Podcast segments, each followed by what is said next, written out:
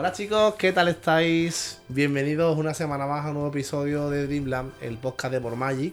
Por si todavía alguien no me conoce, me voy a presentar, que hace como que siete capítulos que no me presento. Soy Dani Mormagic, creador de contenido, y en este podcast, en este episodio, en este octavo episodio, me acompaña mi compañero de aventuras, Jesús Mormagic.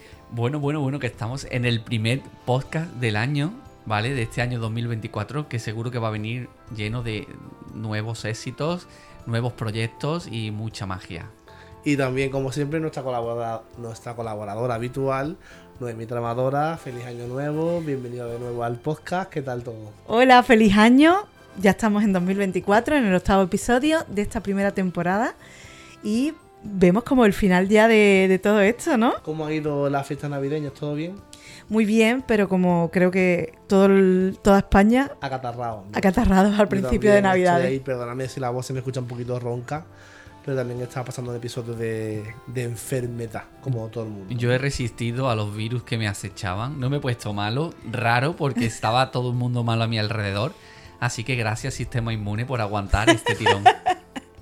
Bueno, hoy tenemos un episodio un poco diferente, ¿no? Un episodio distinto en el podcast en el que no vamos a hablar de parques temáticos, no vamos a hablar de Disney, pero vamos a hablar de una cosa que teníamos muchas ganas de hacer. Pero Eh, sí vamos a hablar de parques temáticos bueno. y de Disney. Habrá, pero no es el tema principal del podcast. Hoy vamos a hacer como una pequeña guía aquí en audio, una en audio o en vídeo, sobre cómo es planificar un viaje a la costa oeste de Estados Unidos en base a nuestra experiencia. Como sabéis, Disneyland California es el origen de los parques Disney. Fue el que creó Walt y el que supervisó Walt y el que Walt tuvo la suerte de poder disfrutar con mayor tranquilidad que, que los demás, que algunos no pudo ni verlos. No, ninguno, no pudo ver ninguno. No Es- exacto, exactamente. Entonces, bueno, yo creo que es como ir a la cuna de los parques Disney, un viaje totalmente necesario que hay que hacer en algún momento de, de vuestra vida. Entonces, qué mejor que escuchar los tips que podemos dar nosotros que hemos vivido esa experiencia y que hemos cumplido ese sueño para ayudaros a planificarlo. Yo para empezar este podcast, lo primero que quiero yo saber sobre vosotros y sobre este viaje que hiciste hace menos de un año es cómo empezó todo, en el sentido de, sé que es un sueño para vosotros el ir allí, ¿cuándo empezasteis vosotros a ver que ese sueño podía ser real? Bueno, el viaje fue en junio de 2023 y más o menos en septiembre de 2022, septiembre, octubre, empezamos a, a mirar vuelos. Yo creo que en ese tipo de viaje lo principal son los vuelos, que es casi la- una de las inversiones más grandes que tienes que hacer de golpe, ¿no? Y además algo imprescindible, porque ya en hoteles pues puedes buscar uno más barato, uno más caro, buscar diferentes opciones de alojamiento, pero mm, eh, avión no te Vuelo queda es otra ese. que tienes que ir en avión. O sea, no puedes decir voy en coche, ni voy en taxi, ni voy haciendo autostop. Puedes ir en barco. El mejor consejo que pueden daros es que lo primero valoréis en qué fecha queréis visitar ese parque. La temporada temática que se encuentre, la afluencia, si es temporada baja, temporada alta, si es más caro, más barato. Y una vez que tengáis decidido qué fecha queréis barajar y qué fecha os viene mejor por vacaciones o lo que sea, empecéis a mirar vuelos. Y vayáis oscilando esos vuelos dependiendo de lo que cuesten, ¿no? De si son más baratos o más caros. En nuestro caso no teníamos tampoco mucho que pensar porque en las vacaciones que teníamos eran las que teníamos, sobre todo él. Entonces, mm, creo que teníamos como, o sea, creo que teníamos como todo el mes de junio como de margen. O sea, teníamos que jugar, queríamos ir 15, 16 días, al final fueron 17, pero teníamos que jugar entre, digamos, el 2, 3 de junio y el 30 de junio. Pero nosotros elegimos junio.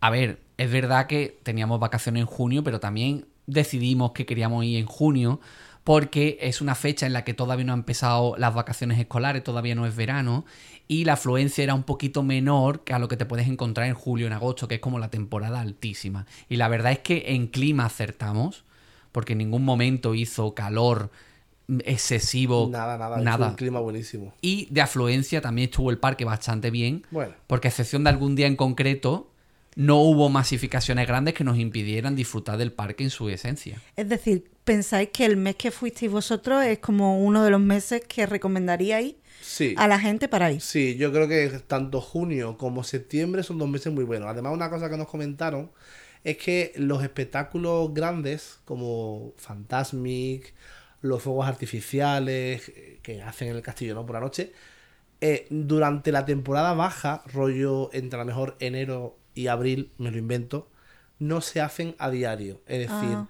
No es como en Disneyland París que todos los días del año, porque en Disneyland París, desde el día 1 de enero hasta el 31 de diciembre, todos los días hay fuegos artificiales. Pues por lo visto en California no pasa así. En California en temporada baja solo son los fines de semana, los fuegos artificiales. Entonces, claro, fue una cosa que también cuando me lo dijeron dije yo, buf, pues no, no, cuanto más cerca de julio vayamos, mejor. Porque claro, los espectáculos, la programación lo ponían dos meses antes. Y por mucho que yo pregunté a algunos influencers, instagramers de allí de Hasta California, dos meses antes tú no sabes lo, lo que va a haber, lo que va a haber. de entretenimiento, de cabalgata, espectáculo, no.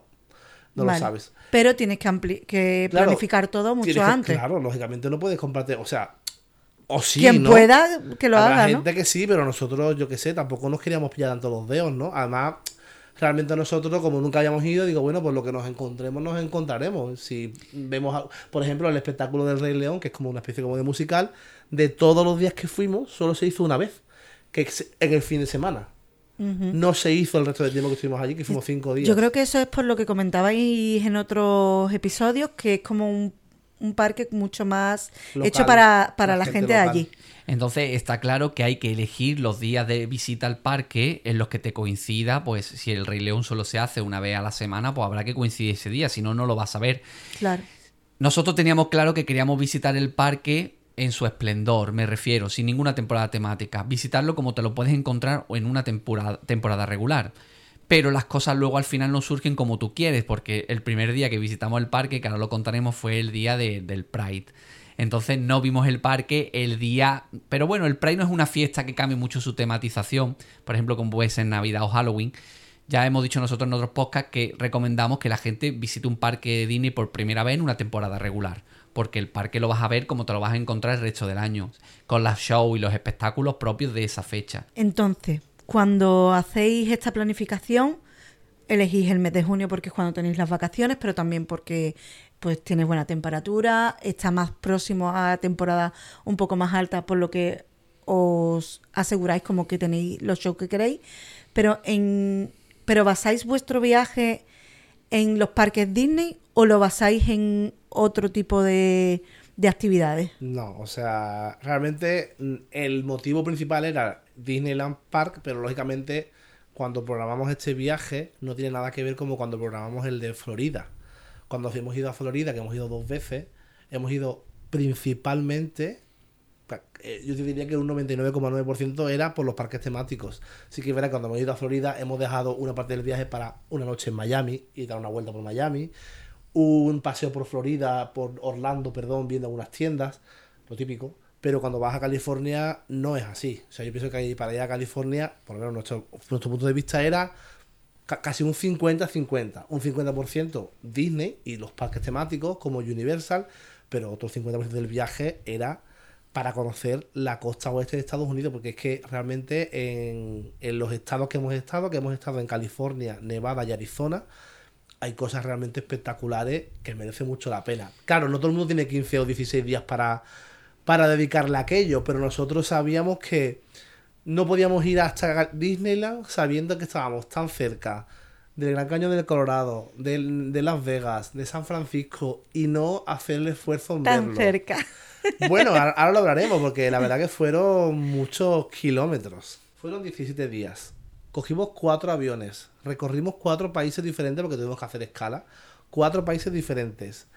Hicimos 2.500 millas eh, en coche recorriendo Estados Unidos. Por California, por Nevada y por Arizona. Visitamos Los Ángeles, Las Vegas, la Ruta 66, el Gran Cañón del Colorado, el Disneyland Resort, eh, un parque nacional, San Francisco, la costa del Big Sur y, por supuesto, Hollywood. Madre mía, parece que 17 días iban a ser muchísimo, pero la lista que tenéis ahí es enorme. ¿eh? Mi pregunta es, una vez que en septiembre empezáis a mirar los vuelos, lo primero que compráis entiendo que son esos vuelos y a partir de ahí empezáis a Planificar el planificar todo. Dicen que los viajes no se viven una vez, sino que se viven tres veces, una cuando lo planificas, otra cuando lo estás viviendo y otra cuando lo recuerdas como hoy, que lo vamos a recordar. Efectivamente, los vuelos los compramos en enero, ¿vale? Después de darle muchas vueltas a las fechas, de esperar algunos ingresos para poder comprarlo, porque los vuelos pues están hoy en día muy caros para cualquier parte que te quieras ir, ni comparación con hace cinco años los vuelos. Eh, lo primero fue comprar los vuelos y una vez que teníamos los vuelos y ya teníamos exactamente las fechas exactas del viaje, pues lo primero que hicimos fue poner los eventos en una fecha concreta a los que queríamos asistir para en base a eso hacer el planning del resto del viaje. Por ejemplo, surgió una fiesta, como dijo Jesús antes, del Pride en Disneyland Park, que nos trastocó todo el planning que llevábamos haciendo desde octubre. Porque apareció el primer día que llegábamos a, Los Ángeles, es decir, el mismo día que aterrizábamos en Los Ángeles, pusieron la fiesta del Pride. Y ese día nuestra idea era llegar, descansar e irnos hacia Arizona.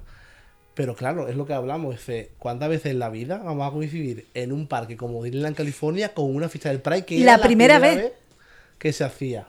Claro, es que ya hemos hecho historia en ese sentido. Estuvimos en la primera fiesta del hotel del parque Disneyland que se hace dedicado al Pride. Nosotros que somos del colectivo y pues imagínate que nos hubiéramos perdido eso. Yo cuando lo vivimos, cuando salió la noticia, fue un poco estresante porque no era la idea parar ese día allí ni estaba bien encajado, pero cómo no íbamos a saltar eso. Entonces, bueno, aunque el viaje está muy planificado, surgen cosas que luego pues hacen el viaje diferente, pero más especial quizás. Tú piensas que aquel 15 de junio aterrizaba el avión en Los Ángeles a las 3 de la tarde o 2 de la tarde y a las 7 empezaba la fiesta. Y teníamos que... Estabais en Los Ángeles, teníais que ir a Anaheim. Teníamos que bajar del avión, pasar extranjería, el tema del pasaporte, al recoger el coche de alquiler, conducir una hora hasta Anaheim, instalarlos en el hotel, cambiarnos de ropa y tirar para el parque. ¿Llegasteis a la hora? Llegamos un poquito tarde. Oh. Imposible. A ver, la fiesta, o sea, que las fiestas, ya lo hemos hablado muchas veces, ¿no? A mí empiezan a las 8 de la tarde, pero tú puedes entrar como que tres horas antes. La idea nuestra era eso. Entrar antes. Pero no pudimos. Llegamos sobre las 8, así. Además, el avión se retrasó, nos pilló caravana en Los Ángeles, o sea. Aún así, también tengo que decir que siempre se dice que Mm, bueno, luego nos vamos a dormir antes, que al día siguiente hay que madrugar porque hay que bajar destino a Arizona y al final no nos fuimos a dormir antes, cerramos la fiesta igualmente. Hombre, claro, una vez que estáis ya ahí dentro, ¿cómo os vais a ir antes de tiempo, no? Eh, estábamos un poco como pollo sin cabeza por Disneyland, porque claro, era la primera vez que estábamos allí. Era de noche ya, porque claro, tú entras a la fiesta cerca de las 8 de la tarde, estaba anocheciendo, mientras que vimos el principio cuando empezamos a explorar el parque, era como ir dando palos de ciego, porque claro, todo tan oscuro, no teníamos ni idea dónde estaba nada. Realmente lo que ese día íbamos era a buscar las cosas del Pride, que había mitad especiales, la cabalgata especial, el show de fuegos artificiales, pero realmente ese día no nos montamos en ninguna atracción. Entre que acabáis de llegar, la emoción de que estáis pisando por primera vez Disneyland que es de noche y estáis en una fiesta. Eso es un caos. Fue un caos, fue un caos. Lo mejor de eso es que se puede vivir, lo podéis vivir porque hay un vídeo en YouTube que podéis ir a buscarlo y verlo porque lo contamos lo que pasó ese día. Y ese vídeo pues tiene cosas muy especiales como eso, la primera vez que vemos el parque Disneyland, lo emocionante que fue llegar allí por primera vez, lo bonito que nos pareció el parque desde el primer momento y luego pues disfrutar de la fiesta, pues eso, lo que pudimos. Para quien no haya escuchado podcasts anteriores, Disneyland California está como en Anaheim en el centro y alrededor tiene todo lo que es la ciudad. Está integrado en el casco urbano, como por ejemplo le pasa a Isla Mágica en Sevilla y entonces bueno pues está todo rodeado por grandes avenidas y es donde hay restaurantes, hay eh, moteles, hoteles de todas las categorías, hay supermercados, de todo. Entonces pues eh, la primera noche nos quedamos en un Hilton, en el centro de convenciones de Anaheim, donde hace la expo de 23. Nos quedamos en ese hotel. ¿En ese? En ese hotel. ah, qué guay. Estábamos como que a una manzana atrás del parque. Es decir, nuestro hotel, cruzábamos una manzana y ya llegábamos a la manzana del Comodísimo, ¿no? Muy cómodo. Y, y, bueno, ahí pasamos la primera noche. Y ya el siguiente día pues comenzó la aventura americana, ¿no? Ya la aventura americana. Ese, primer, ese segundo día ya pues cogimos el coche y empezamos pues de los eh, digamos que en el viaje además de Disney hicimos como dos, viajes a diferentes zonas de Estados Unidos. La primera el primer viaje fue duraron duró tres días y fue a la zona del desierto ¿vale? la zona de como hacia hacia hacia hacia el este no norte sur este oeste. Hacia el este. Cogimos hacia Arizona por la antigua ruta 66 visitando diferentes puntos de Arizona y de Nevada. Nevada realmente lo vimos a la vuelta cuando paramos en Las Vegas. Y la verdad que ese primer día fue espectacular porque empezamos a, a ver cosas icónicas de las películas americanas del oeste. Paramos en un pueblo fantasma tipo Frontierland. Imagínate un Frontierland, pero de verdad. Un Frontierland de verdad, que es verdad que está abandonado y lo han convertido ahora en una zona turística. Se llamaba Calico Ghost Town. Y era como un parque temático del oeste, con un tren de la mina que hacía visitas a la mina. Y bueno, también te enseñamos un poco cómo era la vida de estos habitantes. Pero porque de verdad ese pueblo fue un pueblo minero. Al final, pues igual que el Big Thunder Mountain en, en Frontierland, ¿no? Entonces, claro, ver esas cosas en la realidad eh, era un montón de guay. Paramos en un montón de diners americanos, de estos diners de los años 50, reales, totalmente. ¿Con ¿sabes? su Coca-Cola con helado? Claro, sí, todo, todo, todo, su, los sandy, el merchandising del, del local, ¿no? Paramos en un montón de sitios súper curiosos. Además paramos en uno que es conocido, que todo el mundo conoce, que es el Peggy Sue. Peggy Peggy Sue. Que ya han hecho aquí en España la franquicia en Madrid hay uno. Pues paramos en un Peggy Sue original, donde había merchant de la Ruta 66, donde te recibía Elvis. O sea, un sitio muy pintoresco y muy guay. Ese día el objetivo era hacer el recorrido entre Los Ángeles y el Gran Cañón del Colorado. Es decir, la dirección era el Gran Cañón, pero ibais parando poco a poco en diferentes puntos que habíais elegido ¿Qué vosotros. pasó? Que claro, cuando tú te metes a planificar esto en Google Maps, tú dices, a ver cuánto se tarda. Esto está al lado. Son seis horas. o ocho. Claro, pero tú no cuentas con que te vas a querer parar en todo. Entonces, claro, nosotros llegábamos a un pueblo y decíamos, ¡Oh, qué cosa más chula! Y nos bajábamos a hacer fotos, a hacer vídeos. ¿Te acuerdas? ¿Y qué pasaba? Que de pronto se nos hizo de noche súper mega rápido y nos vimos eh, en mitad del oeste americano de noche en Seligman, que era uno de los pueblos en los que se inspiraron para las películas de Cars, de Me Pixar. recordaba algo. Y, y ahí fue donde se nos hizo de noche. Además decidimos cenar allí, en un tipo... sí, ya en un bar... de, de perdidos al río. O sea, Ya- ya de noche, ya no había vamos noche, ya cenamos y todo aquí. En el típico bar del oeste, donde allí había pues habitantes de la zona con los gorros de cowboy, la pistola en los bolsillos. Pistola. Y donde la gente jugaba al billar con música country de fondo. Porque había, había, música de content directo. Vamos, que te entraban ganas de ponerte las botas y el, y el sombrero, Si ¿no? os cae la noche por aquella zona, visitad Black Cat, que es como se llamaba el garito. Black Cat se llamaba el garito. Y lo mejor era que había carteles como en plan. Mm, No, se prohíbe, se prohíbe, prohíbe sacar las armas. de fundar el arma. Sí, lo ponía, lo ponía. Luego no podíamos pagar con América. tarjeta, nos dimos cuenta una vez que ya estábamos comiendo, no teníamos dinero en efectivo, pero había un Ah. cajero automático dentro del bar. O sea, eso fue un poco Gente li- surrealista. lista. O sea, no, no tienes dadazo para cobrarlo con tarjeta, pero sí tienes un cajero automático de ATM en el banco, dentro de, De- tu tienda. Porque ahí blanqueará dinero No sé, me pareció surrealista. Y, y además me pasó que lo hice después de pedir la comida, entonces claro, es un poco incómodo, en plan, ahora como pago, ¿sabes? Y la señora me hace así, me señala un cartel donde pone No, No tarjeta. La verdad es que no es difícil hacer esta ruta. Vas parando en una serie de pueblos. Paramos en Hadbury eh, General Store, que es un sitio muy típico, así como una gasolinera, donde hay objetos reales de la Ruta 66 antigua. Paramos en Claro. Kidman, Porque todo era la ruta 60 la antigua 66. Ruta 66, que ahora mismo no se utiliza. Estuvo un tiempo cerrada donde no se, no se podía pasar, la gente no cogía esa carretera secundaria, ya había cogido la estatal, que es más nueva y se llegaba antes.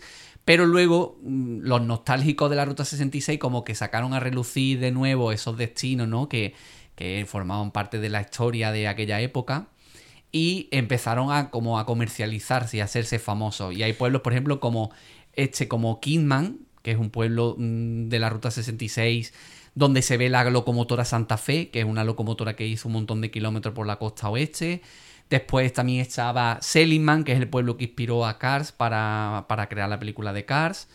Y un montón de pueblos de ese tipo, pues que es posible verlos en la misma ruta, haciendo una parada pequeña, porque son Pero pequeños. en un día. En Sí, un día se queda día. pretaete, la verdad.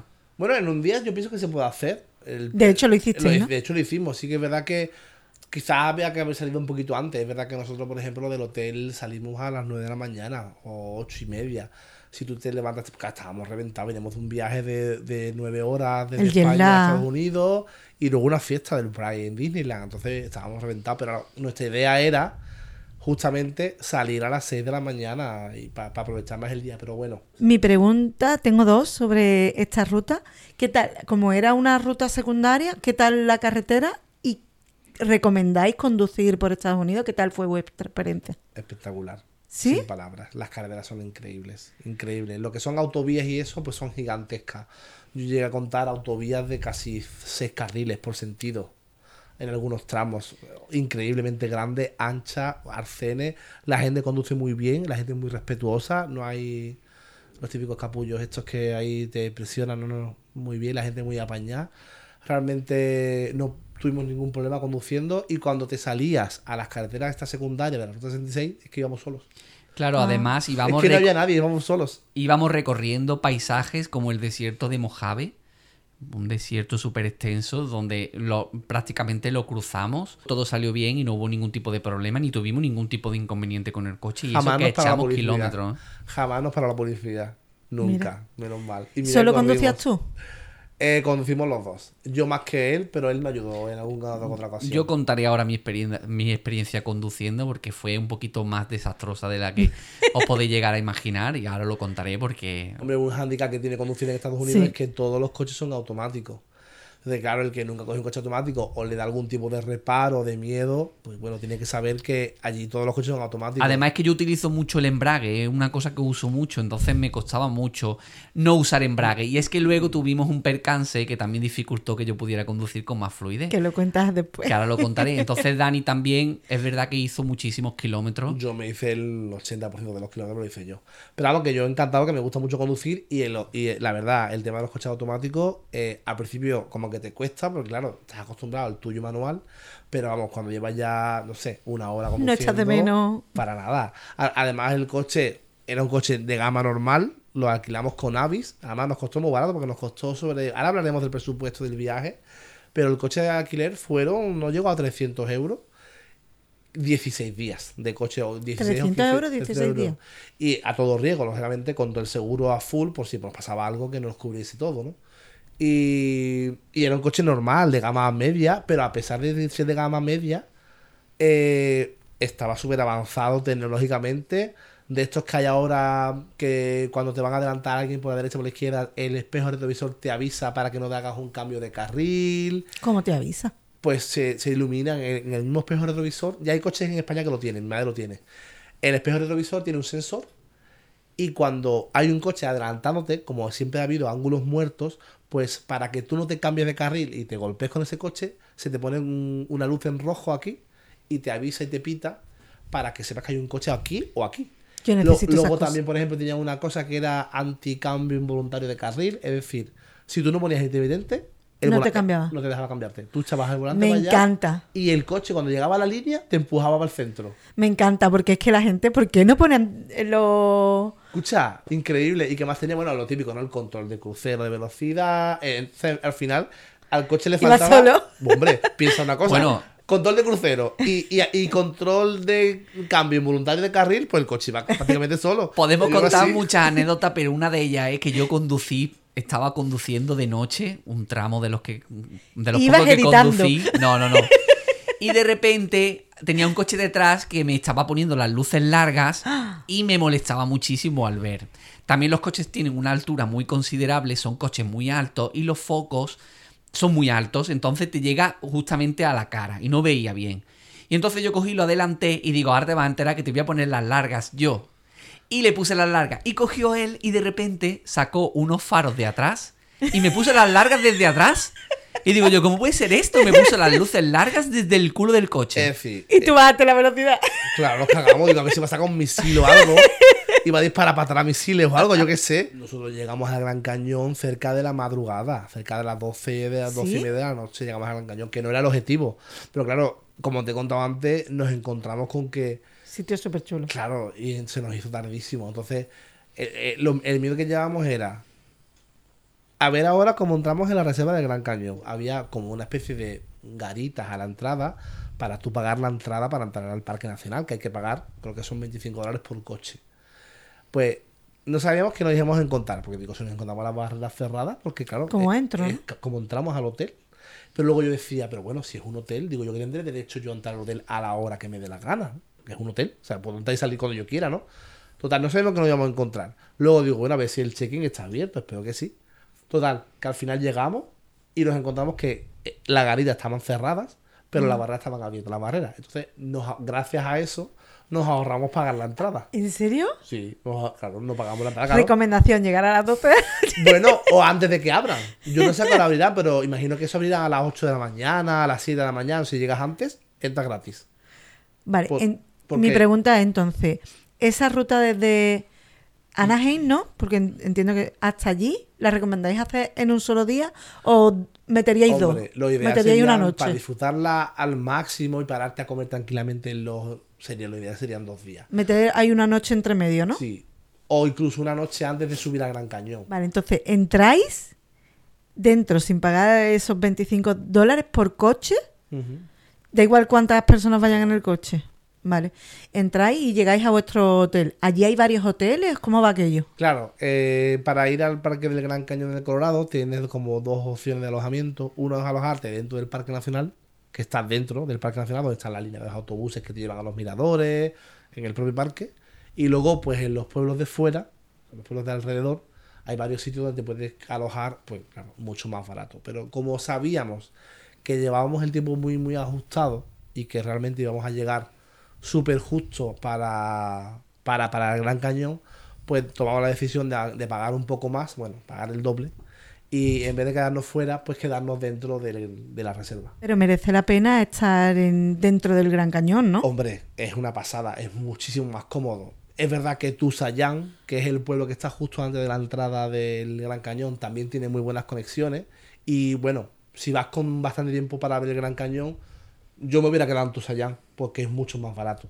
En Tusayán un hotel te puede costar sobre 150 dólares la noche. Dentro mm, los precios iban de 250 dólares por noche en adelante.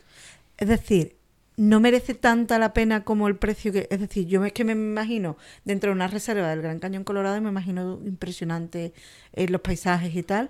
No sería tanto si me voy al pueblo de al lado. A ver, también el pueblo de al lado era increíble porque estaba realmente en el mismo paisaje ubicado de bosques.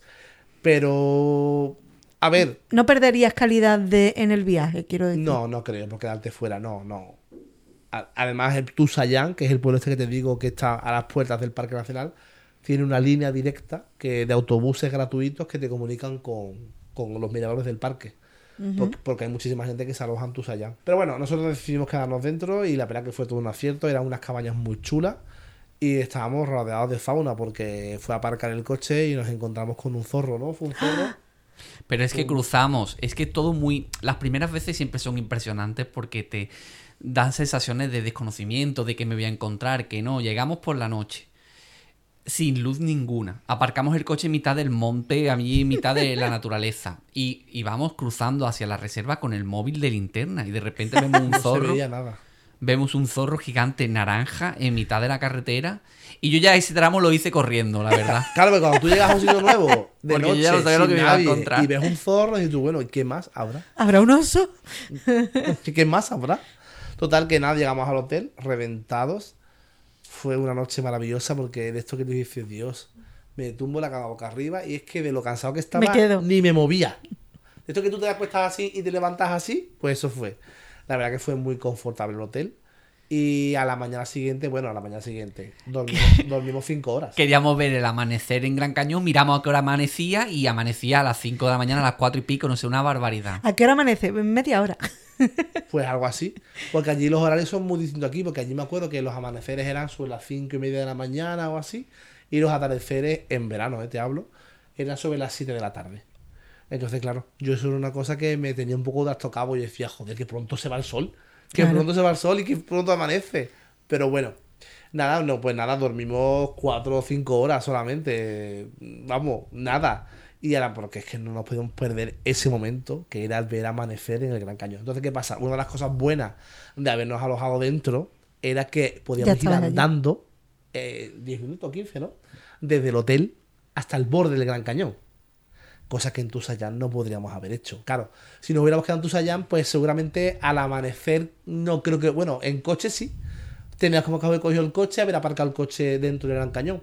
Pero lo bueno del hotel este era que tú te levantabas y había un senderito señalizado. Que decimos, bueno, a ver qué nos encontramos ahora, porque claro, los dos solos, Hemos visto un zorro. por un senderito, pues nos encontramos bichos, nos encontramos una familia de ciervos. Cuando tú viajas por Europa, por paisajes naturales de Europa, como cuando estuvimos en los fiordos noruegos, tú allí, yo pensaba que íbamos a ver más animales, pero en realidad no vimos animales por la naturaleza, por ningún sitio, pero aquí sí. Y los ves con mucha frecuencia y en cualquier sitio y, y ellos están cómodos allí y no se, nadie se asusta ni nada. Estaban los ciervos allí el- a la altura del, del borde del Gran Cañón, comiendo tranquilos, paseamos por el caminito, se quedaron allí. Es muy fácil verlos, ya lo había leído en algunas guías, que es muy fácil verlos y muy frecuente. Y entonces estabais por allí solos. Bueno, a ver, hasta que llegamos al mirador, donde íbamos a ver el amanecer, que estaba lleno de gente. Bueno, lleno. Bueno, a ver, no estaba, a ver, había gente, pero bueno, tampoco era una cosa masificada. Eran las 5 de la mañana, o sea. pero bueno, sí, había gente, llegamos allá al mirador y empezamos el día pues viendo amanecer en el Gran Cañón, que fue una experiencia muy chula. Y además llegamos con tiempo de sobra para poder grabarlo y ver cómo empezaba. Ya había luz, porque tú sabes, aunque el sol no había salido, pero ya estaba el cielo iluminado. O sea, realmente desde que salimos del hotel ya había luz. Y, y nada, vimos el amanecer. Y cuando ya vimos el amanecer, hicimos 500 millones de fotos y de vídeos. Pues ya empezamos eh, a pasar el día en el Gran Cañón. ¿Qué hay que hacer para ver el Gran Cañón? Pues lo que hay que hacer son recorrer los diferentes miradores, que hay un montón de miradores, que, que están en el borde del Gran Cañón. Realmente no hay otra cosa. Bueno, puedes hacer mil millones de actividades. Pero ibas andando. ¿o cómo? Pu- Puedes hacer rutas andando, la verdad, te dan un mapa y te explican pues la distancia que hay entre cada mirador. Sí, Los además caminos- te recomiendan dónde ver el amanecer y dónde ver los mejores atardeceres. Y, y, hay- y los caminos te pone que se pueden hacer algunos andando, otros andando y en bici, y otros te dicen que no se puede ir andando ni en bici, que es mejor hacerlo en autobús. Entonces hay una flota de autobuses gratuitos dentro del parque, bueno, gratuitos. Cuando pagas la entrada, se supone que estás pagando los autobuses, ¿no? Nosotros pagamos el hotel, que ya pagamos bastante con el hotel, ¿eh? Que el hotel fue muy caro. Para ti fue gratuito el autobús. unas- creo que son cuatro líneas de autobuses, van por colores, una frecuencia de paso de cada autobús de unos 15 minutos, entonces tú te, eliges una ruta, la ruta naranja. Entonces la ruta naranja no tiene cuatro paradas, entonces tú vas un poco informado desde casa de qué miradores te quieres parar, porque también te puedes parar en todos, pero bueno, al final cuando, cuando te has parado en cinco miradores, ya al final es como más de lo mismo, porque al final el Gran Cañón es todo igual. Pero hay alguno como más especial que otro. Bueno, mm, la verdad es que nos gustaron todos, pero realmente eh, lo que más me gustó, sobre todo, fue andar por el borde del Gran Cañón. Porque sí que es verdad que queríamos buscar algún mirador que otro que se pudiera ir andando fácilmente de uno a otro. Entonces lo hicimos una de las veces y a mí me gustó mucho porque volvimos a ver animales. Sí. Y en este caso nos encontramos con unas especies de ardillas más grandes de lo normal. No sé qué clase de ardilla era, pero eran como ardillas. Y además te las encontrabas como si estuvieras jugando contigo. O sea, allí al lado tuya, o sea, no se dejaban tocar ni nada, pero estaba todo el suelo lleno de bichillos de estos así con su colita, correteando alrededor nuestra en el borde del Gran Cañón. Y volvemos a hablar de lo mismo que hemos hablado ya en los vídeos de Fiordos cuando dijimos que el ojo humano descubre colores dependiendo de cómo dé la luz que tu ojo no ve con, con normalidad. Es que es muy, muy difícil de explicar, pero un vídeo y una foto nunca va a plasmar la variedad de colores que tenías en Gran Cañón dependiendo de cómo diera o incidiera la luz del sol. Cómo había zonas conforme amanecía que se iban iluminando con respecto a otras oscuras que predominaban. De decir, lo que tu ojo ve allí es impresionante, es una cosa que hay que vivirlo. Y por muchos vídeos y fotos que veas, jamás vas a ser capaz de visualizar aquello si no lo ves en persona. Fuimos a desayunar a un sitio, un gran desayuno, porque... Después de la puesta de la salida del sol. Sí, después de la puesta del sol, ya a media mañana. No, de la salida. Eh, la- de la salida del sol, a media mañana más o menos, decidimos ir a desayunar. Y fuimos a desayunar a un sitio guay, un hotel, que está, otro de los hoteles que están dentro de la reserva, que está, los- las cristaleras dan al Gran Cañón. Y es una pasada desayunar allí, un desayuno muy caro, no me acuerdo el nombre del hotel. Pero como el día de antes apenas habíamos comido cosas rápidas y menú rápido, no habíamos hecho un desayuno en condiciones sentado en una silla disfrutándolo, pues lo hicimos para la mala suerte de que al salir de allí, no sé qué pasó, estábamos dando un paseo por un camino que había de, asfaltado, ¿no? Mm, Paralelo a una muralla de piedra y luego el Gran Cañón, ¿no? y no sé qué pasó por ahí, pero iba andando tan tranquilo y pisé un desnivel y me caí al suelo, pero me caí al suelo brutal. Yo mm, creo que nunca me he caído de esa manera, me caí al suelo en plan boom. La cámara, giré un poco el brazo para no caerme sobre la cámara que la llevaba en las manos y me, doblé el tobillo, las dos rodillas sangrando, un codo. Dani se asustó al verme. Me levanté del suelo y al levantarme me mareé, me tuve que tumbar otra vez, levanté las piernas. La gente se quedó mirando, pero nadie se acercó. ¿No? No, Nadie. nadie se acercó y, y la verdad es que nunca he tenido un dolor como ese en mi vida. Me hice mucho daño. Piensa que era el tercer día de viaje. Y os quedaban 14. 14. Yo pensaba, digo, esto se ha acabado ya. os quite. Claro. Porque Claro, que si tú lo viste muy malito. Hombre, si, si se ha roto un pie, ¿a dónde vamos? Bueno, Porque mira, posterior... si te rompe una mano, vale, pero si te rompe un pie, ¿qué? ¿a dónde vas? ¿De turismo? Nosotros llevamos un seguro de viaje que lo recomiendo siempre que lo contratéis y vamos con IATI, que por cierto nosotros tenemos un descuento que también podéis ayudarnos, bueno, a que sigamos creciendo como canal porque tenemos una colaboración con ellos y tiene muy buenos precios. Y este seguro de IATI hubiera cu- cubierto todo lo que en ese momento hubiera pasado. Pero, ¿qué pasó, Dani? Que no fuimos a ningún médico ni nada, porque bueno, como sabéis, yo soy enfermero, valoré la situación, tenía el tobillo muy hinchado, pero podía apoyarlo. Eh, yo creo que lo que nos urgía en ese momento era pues encontrar una venda fuerte, liarla fuerte en el pie con un vendaje compresivo, tomar antiinflamatorio y poner frío. Yo me acuerdo de ese momento porque justamente te, te estaba escribiendo qué tal estaba allí de viaje. Y estaba él sangrando en la roca del Gran Cañón. Las casualidades. Fue un poco dramático, la verdad, porque yo en ese momento no sabía qué iba a pasar, si se cancelaba el viaje, si seguíamos hacia adelante. Nos quedaban dos semanas todavía porque era el tercer día del viaje, mucho que andar, un viaje de parques temáticos con mucho por, por patear. Pero bueno, él es un poco bruto. Es bruto porque a mí me dijo, "Mm, pues mira, me acabo de caer, pero vamos, que tampoco es tanto, no le digas nada a Dani que se enfada, me dijo. Pero él estaba jodido realmente y, y él, para mi gusto, no actuó bien, tenía, no, lo forzó. Tenía que haberse cogido una muletilla o algo, teníamos que haber ido al médico. Pero bueno, es verdad que entre que el viaje lo llevamos muy compactado todo y que cualquier cosa era perder algo, o sea, cualquier cosa de salirnos del planning era perdernos algo que ver. Entonces, pues nada, decidimos seguir adelante. Y la verdad es que los primeros días le fue muy bien con el tema del, del esguince que tuvo, pero al final del viaje ya no podía más después de... Es que me volví a tronchar el pie dos veces después más. Claro, Claro, porque ya estaba débil el no tobillo. tenía una base fuerte asentada al pisar y más de una vez se me dobló, no al nivel de este porque me caí redondo al suelo, no fue en plan me torzo el pie, ay, sigo andando, no, fue me torzo el pie y todo el peso del cuerpo se me fue para adelante y perdí todo el equilibrio que tenía y me caí al suelo redondo. Las otras veces fue, ah, tú sabes, en plan, ¿no? Pero bueno, tampoco era un dolor insoportable ni hice nada imprudente porque podía andar. Y nos lo tomamos también un poco con calma ese día y cogimos los autobuses y demás. Y bueno, dentro de lo malo, Lo que tú has dicho antes, eres enfermero, valoraste un poco cómo estaba, fuisteis a por vendaje y tal, ¿no? Ujú. ¿El, Sí. el hotel os dio algo? No, no nos daba tiempo de ir a preguntar nada. O sea, y ese mismo día teníamos una actividad que era un vuelo en helicóptero desde Tusayán por encima del Gran Cañón. Entonces teníamos la, la presión de que a tal hora tenemos que estar en Tusayán con todas las maletas recogidas para hacer el vuelo en helicóptero. ¿Qué pasa?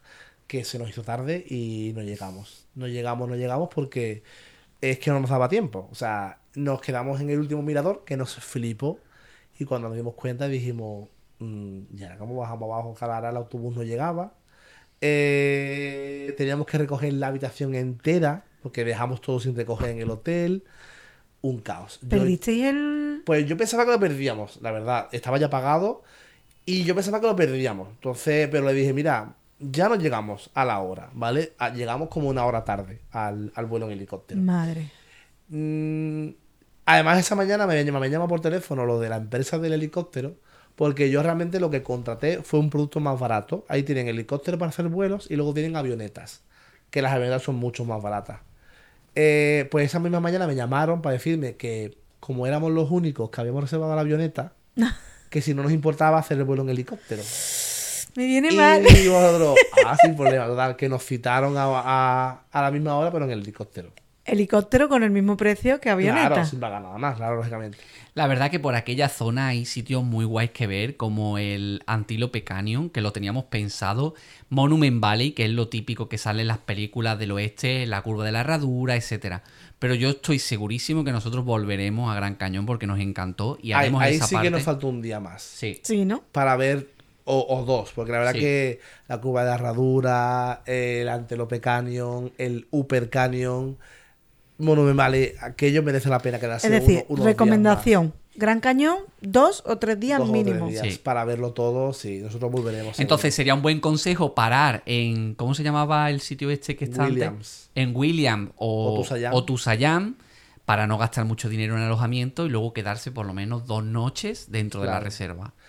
Y total, que al final eh, fuimos al hotel, recogimos las cosas, nos volvimos y fuimos hacia lo del aeropuerto. Pero llamasteis o algo. No, no, yo iba a llamar, digo, digo pero ¿por Dice, qué? llego tarde, pues, pues, yo voy. Pero digo, ¿para qué? ¿Para qué? ¿Qué, qué me soluciona llamando? Que me llamen a mí, o sea, pues, en- y más en inglés. ¿Qué, ¿Qué me a explicar? Si es en español sí me puedo yo un poco explicar, pero en inglés, ¿cómo le explico yo a ese hombre? Mira, se nos hemos caído, se nos ha hecho tarde. Total. Digo, mira, llegamos allí y nos fuimos a allí. Además, fue muy gracioso. Si bien, bien, y si no, no. sí, exactamente. Llegamos al mostrador y le digo, mira, es que me he caído, me he hecho daño. Y ella dijo, vale, bueno, no pasa nada, venga, ¿qué hora? Ella ni me preguntó cómo estaba, ni cómo qué me había pasado, Le- nada. nada. Ella La fue como gente en plan, pasa mucho, ¿no? Le dio igual todo. Le dio igual todo y nos dijo, Simplemente como los helicópteros son como continuos, pues nos metió en el siguiente helicóptero y ya está. Ah, que, que volasteis. Claro que volamos. Una sí, hora sí. y media después. Sí, sí, sin problema. no tuvimos te ponen problema. un vídeo de seguridad un poco para que, bueno, vean los riesgos que tiene, como la seguridad dentro del helicóptero. Yo estaba un poquito cagadito porque me da un poco de miedo las alturas. No sé cómo iba a ser eso de volar el Claro, Gran él se Cañón. imaginaba, digo, a ver si ahora va a haber que hacer un salto de emergencia. Y yo con las piernas y yo con como el tobillo- estoy. Y yo con el tobillo roto. Pero tengo que decir que fue la mejor experiencia de mi vida. ¿Sí? Se lo recomiendo a todo el mundo. Nunca tengáis miedo y ni dejéis de hacer cosas por miedo, porque el miedo es algo pasajero y es normal tener miedo. Aquello fue impresionante, se me ponen los pelos de punta porque fue increíble. Además fue curioso porque el vuelo en helicóptero yo me lo imaginaba como muy brusco. Como esto que te entran cogía la barriga. Yo no me enteraba de nada. Yo era como en plan, joder, ¿y la emoción dónde está? Yo Es que iba- tipo que me iba a dar ¿Qué ibas a vértigo. Uh. Sí, sí, yo pensaba, pero que va, eso iba súper estable. O sea, nada. Se veía el río Colorado desde arriba del helicóptero, atravesar el Gran Cañón, la inmensidad, increíble, estábamos al lado de la ventana, increíble, pero vamos, increíble. Sí que es verdad que me, se me hizo corto. Yo me esperaba más largo el vuelo. Yo creo que dijeron que esto es lo de la avioneta. Y encima han llegado tarde, así que hazle el tour corto. Claro, pero ibais con más gente, ¿no? Sí, pero a lo mejor todos eran de avioneta. No lo Vale. sé. Éramos en total en el avión, en el helicóptero, cinco creo, ¿no? Una chica que iba delante, con el, eh, la, el- la piloto, una chica al lado y nosotros cuatro atrás, ¿verdad? Tengo que decir que cuando yo vi que la piloto era una mujer, me relajé. ¿Por qué? Porque las mujeres soy más delicadosas. Me digo, esta mujer la tenía, tenía pinta de conducir muy bien, de pilotar en este caso, y lo hizo muy bien y fue una, un- una gozada y se lo recomiendo a todo el mundo que merece la pena. La empresa que utilizamos fue la empresa Papillón. Porque hay varias empresas también. Hay varias empresas, sí. Nosotros elegimos Papillón, Fly Papillón, porque nos la recomendaron, bueno, en los vídeos de mm, los chicos estos de Mola Viajar. Lo recomendaron ellos y hablaban muy bien de ellos. Creo que nos salió ciento y pico dólares por persona. Pero eso era el precio ¿El de la avioneta. El helicóptero era, era casi el doble. El helicóptero creo que eran sobre 200 y pico dólares por persona. Era una pasada de precio. Es muy caro. Realmente lo del helicóptero lo veía como en plan un abuso. O sea, esto de ciento y pico dólares por persona lo veía como un poco más viable. Ah, y al final, como lo que quiere es volar y ver Claro. el paisaje desde arriba, dije, hombre, lo guay sería el helicóptero, pero en verdad, si vas en avioneta y tienes Voy a ventanas la panorámicas. Sí, sí, porque era, en la avioneta era igual, eran ventanas panorámicas para tú hacer fotos y demás. Por eso cogí, co- cogí la avioneta, ¿no? Y no me hubiera importado hacerlo en avioneta. Y nada, pues nos bajamos del helicóptero, gracias, hasta luego, y nos fuimos a William a comprarle al señor pues una serie de vendas y de cositas para su pie. Porque no nos podíamos parar, porque teníamos reserva esa noche en Las Vegas para ver un espectáculo y para dormir en Las Vegas. Porque claro, nosotros queríamos ir a Las Vegas de paso. Y claro, Las- Así el viaje, así, ¿eh? así. Y Las Vegas está a mitad de camino entre Los Ángeles y, y- y el Gran Cañón. Creo que, era Justo- unos, justo en el centro. creo que era unas tres horas de coche. Justo en el centro. Si el recorrido entre Los Ángeles y el Gran Cañón rondaba las 7 horas, había 3 horas y media entre Las Vegas y, y el Gran Cañón y Los Ángeles. Entonces, pues bueno, pues decidimos hacerlo el último día de camino a Los Ángeles. Así que nada, pues empezamos el camino a las 3 de la tarde o así hacia, Las Vegas. hacia Las Vegas y llegamos pues sobre las 7 de la tarde más o menos llegamos a Las Vegas. Y ahí teníamos cogido ¿Hotel? un hotelazo también en todo el centro de Las Vegas porque lógicamente, te repito, ya que íbamos a estar tan poquito tiempo, no te vas a ir a las afueras de Las Vegas para ahorrarte 50 dólares, ya te quedas en todo el centro. Así que nos alojamos en la milla de oro de Las Vegas, en el Las Vegas Boulevard, donde está el hotel este famoso de las fuentes del Velagio, donde está el hotel París, estamos al lado del hotel Venetian, del Caesar Palace, pero el nuestro era uno que era, nuestro hotel era de... Planet Hollywood. De Planet Hollywood. Ah, de Planet guay. Hollywood era nuestro hotel. Y muy bien, muy guay, un hotel muy chulo, muy moderno. La verdad es que allí llegamos y llegamos a descansar. O sea, allí llegamos, llegamos a las 7 de la tarde. Fue un poco caos entrar en Las Vegas, nos pilló un atasco. Cuando nosotros llegamos a Las Vegas, que entramos en el estado de Nevada, te das cuenta de que aquello es desierto. Es desierto y desierto y desierto con una tierra árida, oscura, negra. Y, y atraviesas eso, que es como entrar, no sé, ¿dónde va a llegar esto? Pasa no? que estaba en Marte. Sí. Y de pronto... Llegas a Las Vegas, que algún está momento- dentro de. en- Las Vegas es una cosa ficticia creada ya a- a- recientemente que está en mitad del desierto. Es como uno así en mitad del desierto. Es como un oasis, y todo exactamente. lleno de luz. En su inmensidad. A ver, llegamos de día. Nos Claro. impactó lo grande que era. Es, es enorme. Y además es como, o sea, como las ciudades. O sea, a las, a las afueras todos son chalés y grandes casas con palmeras y piscinas. Y luego ya en el centro de la ciudad ya son todos rascacielos, neones, carteles y demás. Y como nos pilló la andar en Las Vegas, pues le dije a este hombre, oye, pues mira que si hay algo en Las Vegas hoy, yo que sé, a mejor algún evento o algo, porque digo, esto no es normal, estas colas que entrar a Las Vegas. Se pone, te pone Las Vegas, o sea que en Google hay una opción que son noticias, ¿vale? Pues Las Vegas noticias y pone el mayor dispositivo de seguridad de los últimos 10 años en Las Vegas. Otra noticia, después de los atentados de Las Vegas de no sé cuándo, este es el siguiente mayor dispositivo de seguridad. Bueno, ¿Pero qué estaba y- pasando? ¿Qué está pasando, tío? ¿Dónde nos estamos metiendo? Y resulta que es que, eh, creo que, ¿en qué deporte era? En No sé si hockey. hockey sobre hierba, hockey sobre un hockey, ¿vale? Un equipo. un- la NFL, creo que era, ¿no? La NFL, creo que NFL es. en junio, sí, puede ser. ¿La NFL qué es? Eh, fútbol americano. Algo de eso era. Resulta que había ganado no sé qué competición nacional el equipo de Las Vegas. Y se había liado Y era la parade de celebración que hacen los americanos. ¡Hala! Rollo con los autobuses, las.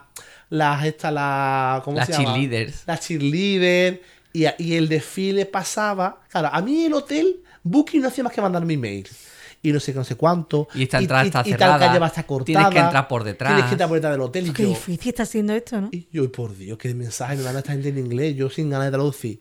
Y claro, cuando ya él me cuenta lo que hay, resulta que nos podemos a mirar y era ese desfile que iba a reunir a no sé cuántas personas y por lo visto, la última vez que había habido un evento deportivo en Las Vegas, lamentablemente hubo un francotirador en uno de los hoteles de Las Vegas que se dedicó a pegar tiros No. y hubo una matanza bastante gorda en Las Vegas hace relativamente poco, como unos 7, 8 años. Entonces, después de aquello, claro, como había pasado eso, se, se había montado el dispositivo más tocho de seguridad en Las Vegas de los últimos no sé cuántos años. Y Qué nosotros, y nosotros entrando en Las Vegas, ¿vale? Pero bueno, lo mejor de eso no es eso. Lo mejor es que nosotros decimos, bueno, vamos al hotel del tiro, nos quitamos un poco de la masificación de la gente y luego ya cuando esto se relaje salimos a la calle. Para nuestra sorpresa de que cuando llegamos al hotel nos asomamos a la señora ventana y el y desfile se pasaba por veía el desfile. ¿Viste el desfile? Desde la ventana. ¡Ay, qué Pero, guay! no, pero de la ventana que yo me yo digo, mira, me vamos a cerrar la cortina a ver si hay un francotirador. y tengamos Y la mala suerte de que el- la bala ca- cae aquí. Así que nosotros, cuando empezó el desfile, cerramos la ventana. Nos fuimos a la ducha, teníamos como un jacuzzi, y vamos al jacuzzi del hotel tranquilamente, aquí en nuestra habitación. Nos relajamos, y cuando pase todo el jaleo, sí, un hotelazo. Cuando pase todo el jaleo, pero la habitación era habitación normal estándar, ¿eh? que no tengas tú que era una suite. Pero sí que tenía de estas bañeras que son. Tenía la ducha, ¿vale? Y luego tenía en mitad del baño, en el centro, una bañera de estas grandes. Qué como como de las antiguas que son así como alargadas, pero grandes, que habíamos los dos sin problema. Vale, el objetivo de ir a Las Vegas no era conocer Las Vegas, ni pasar allí muchos días en Las Vegas, ni salir de fiesta en Las Vegas, ni nada. Nuestro Era objetivo casarse. era ni casarse porque lo miramos y era muy cutre. Era muy cutre, muy caro y para los dos solos era como en plan. ¿qué Sí, si hubiéramos ido con amigos, quizás. El objetivo de ir a Las Vegas era pues ver algún espectáculo, pasear por la, ciu- por la ciudad, conocer un poquito Las Vegas, ir a o los hoteles míticos, ver el Velagio y lo de las Además, fuentes. yo es que a Las Vegas iba, iba muy negativo, era como en plan. No me va a gustar, ¿no? no me va a gustar, esto es como algo demasiado artificial, demasiado pomposo, demasiado falso, ¿no? Veníamos Pa' de gente con mucho de dinero, ¿no? Sí, pero algo muy desfasado, pues me encantó.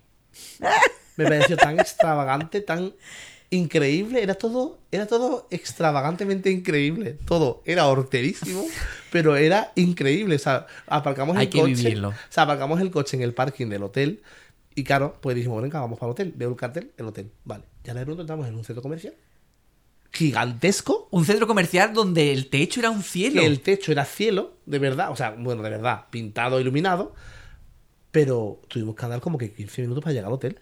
Después de haber de- aparcado. Sí, sí, pero todo eso sin salir a la calle.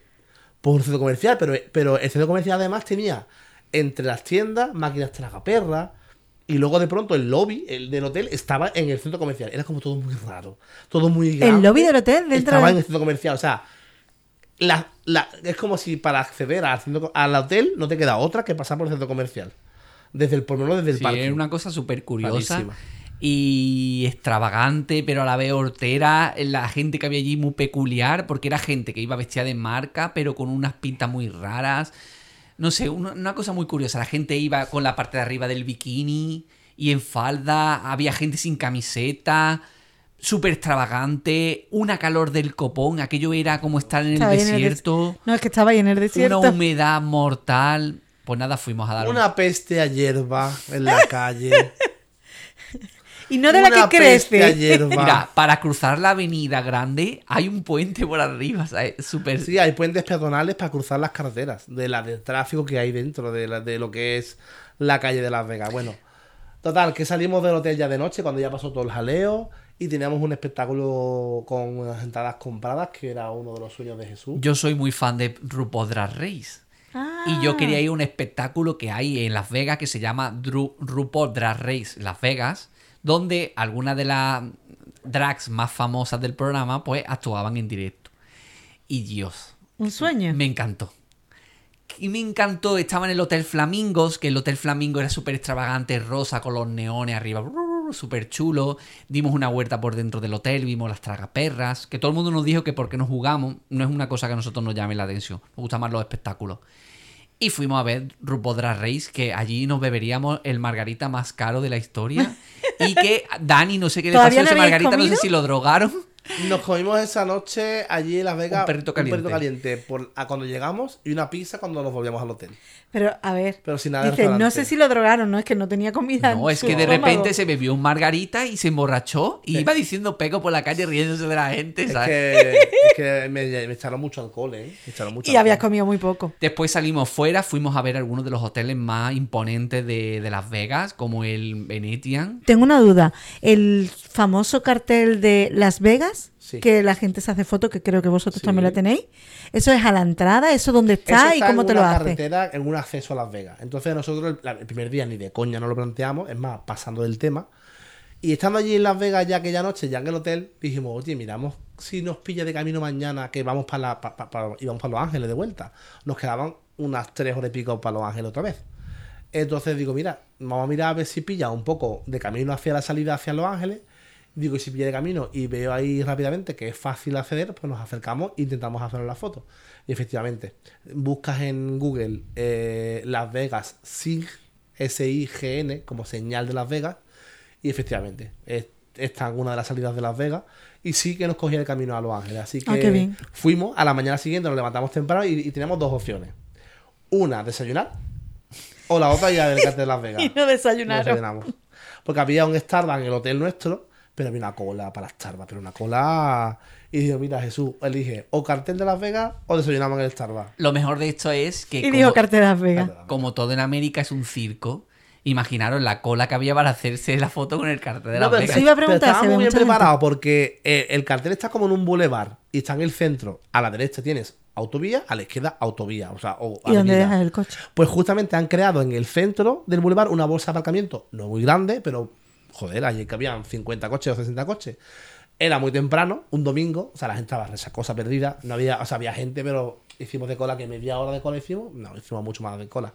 Y es curioso porque aquello está lleno de carteles en el que pone que está prohibido cobrar a la gente por hacerse fotos. Pero igualmente ahí se pone un señor, que como todo, fotos. que se viste de Elvis y te ofrece hacerte fotos con el vestido de Elvis y además también te ofrece hacerte, la- hacerte él la foto. Entonces al final, bueno, el hombre no te cobra, pero todo el mundo le da propina. O sea, sabemos cómo son los americanos. Así que le dimos al hombre... ¿Os hiciste foto con él? Eh, no, nos hicimos fotos, no queríamos el ¿O la hizo él? No, queríamos que nos hiciera. Además, la foto que nos hizo fue una mierda, la verdad, las cosas como son. una mierda. Pero bueno.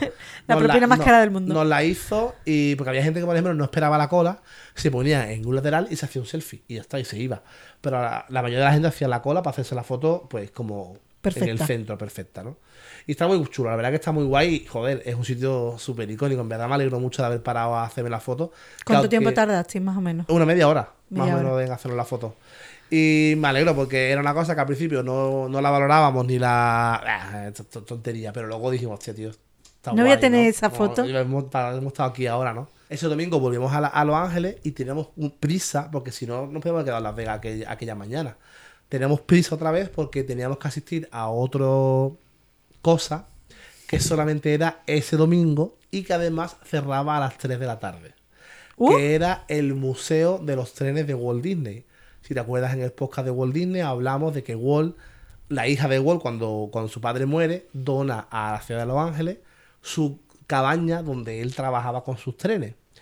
Pues alrededor de esa cabaña, una fundación ha montado como un museo donde están las herramientas de Walt Disney con las que él construía su tren, las paquetas de los trenes de Walt Disney y un montón de objetos personales que han ido donando la familia y los amigos y diferentes trabajadores del parque. Aquello es como un museo sobre la pasión de Walt por los trenes. Incluso hay un vagón de tren original de Disneyland, California, que el parque lo donó también a esta asociación. Y puedes visitarlo, el vagón de tren y demás. Es más, donde está guardado el vagón de tren, son unos hangares que desmontaron hace poco en Disneyland, California, como unas naves, porque ahí es donde se ha construido ahora, donde, están esas, donde estaban esas naves que ahora están en el Museo del Tren, donde se ha construido ahora Star Wars Galaxy Age. ¿Cerraba entonces a las 3? ¿Y a qué hora llegasteis vosotros? Llegamos a las dos. ¿Una hora Pero solo? llegamos, pero llegamos. Es que yo pensaba que no llegamos. Claro, tú piensas que nos levantamos a mejor. Hombre, ese día descansamos un poquito más. A mejor nos Llegamos levant- quizá antes de las dos un poquito. Nos pero- levantamos a mejor a las 10 de la mañana, mientras que vimos el cartel, a lo mejor salimos a las 11 o a las 10 y media, no me acuerdo. Y os quedaban dos horas y media para allá. Tres horas, Tres tres horas. horas. y pico. Además, no, no desayunamos, pero sí que nos paramos a desayunar por el camino. Hay una cosa muy chula en Estados Unidos y es que los Starbucks también tienen la opción de, como el, se llama Starbucks eh, and Go o algo así se llama, ¿no? Como el... Un to go. Como hacer un más auto. Como un Macauto, pero de Starbucks. Entonces sí que es verdad que nos metimos en Google y bueno, allí en mitad de la, del desierto de Arizona nos salió un área de servicio con un, con un Starbucks. Entonces nos desviamos un momentito, pillamos un par de café, un par de sándwich y otra vez a la carretera y en el coche nos desayunamos, ¿no? Y llegamos a, a Los Ángeles. Claro, cuando llegas a Los Ángeles no es llegas y llegas, sino que llegas, tienes que recorrer toda la carretera que haces de a Los Ángeles. En este caso íbamos al barrio, digamos, del cine, donde está el parque Griffith, que es el parque principal de la ciudad, que es como la casa de campo de Madrid. Y llegamos a, a esta, a la zona esta de donde está el museo de Walt Disney, que se llama Walt Disney Carol Booth Museum, creo que se llama. Y es que el problema de este sitio es que solamente abre el tercer domingo de cada mes.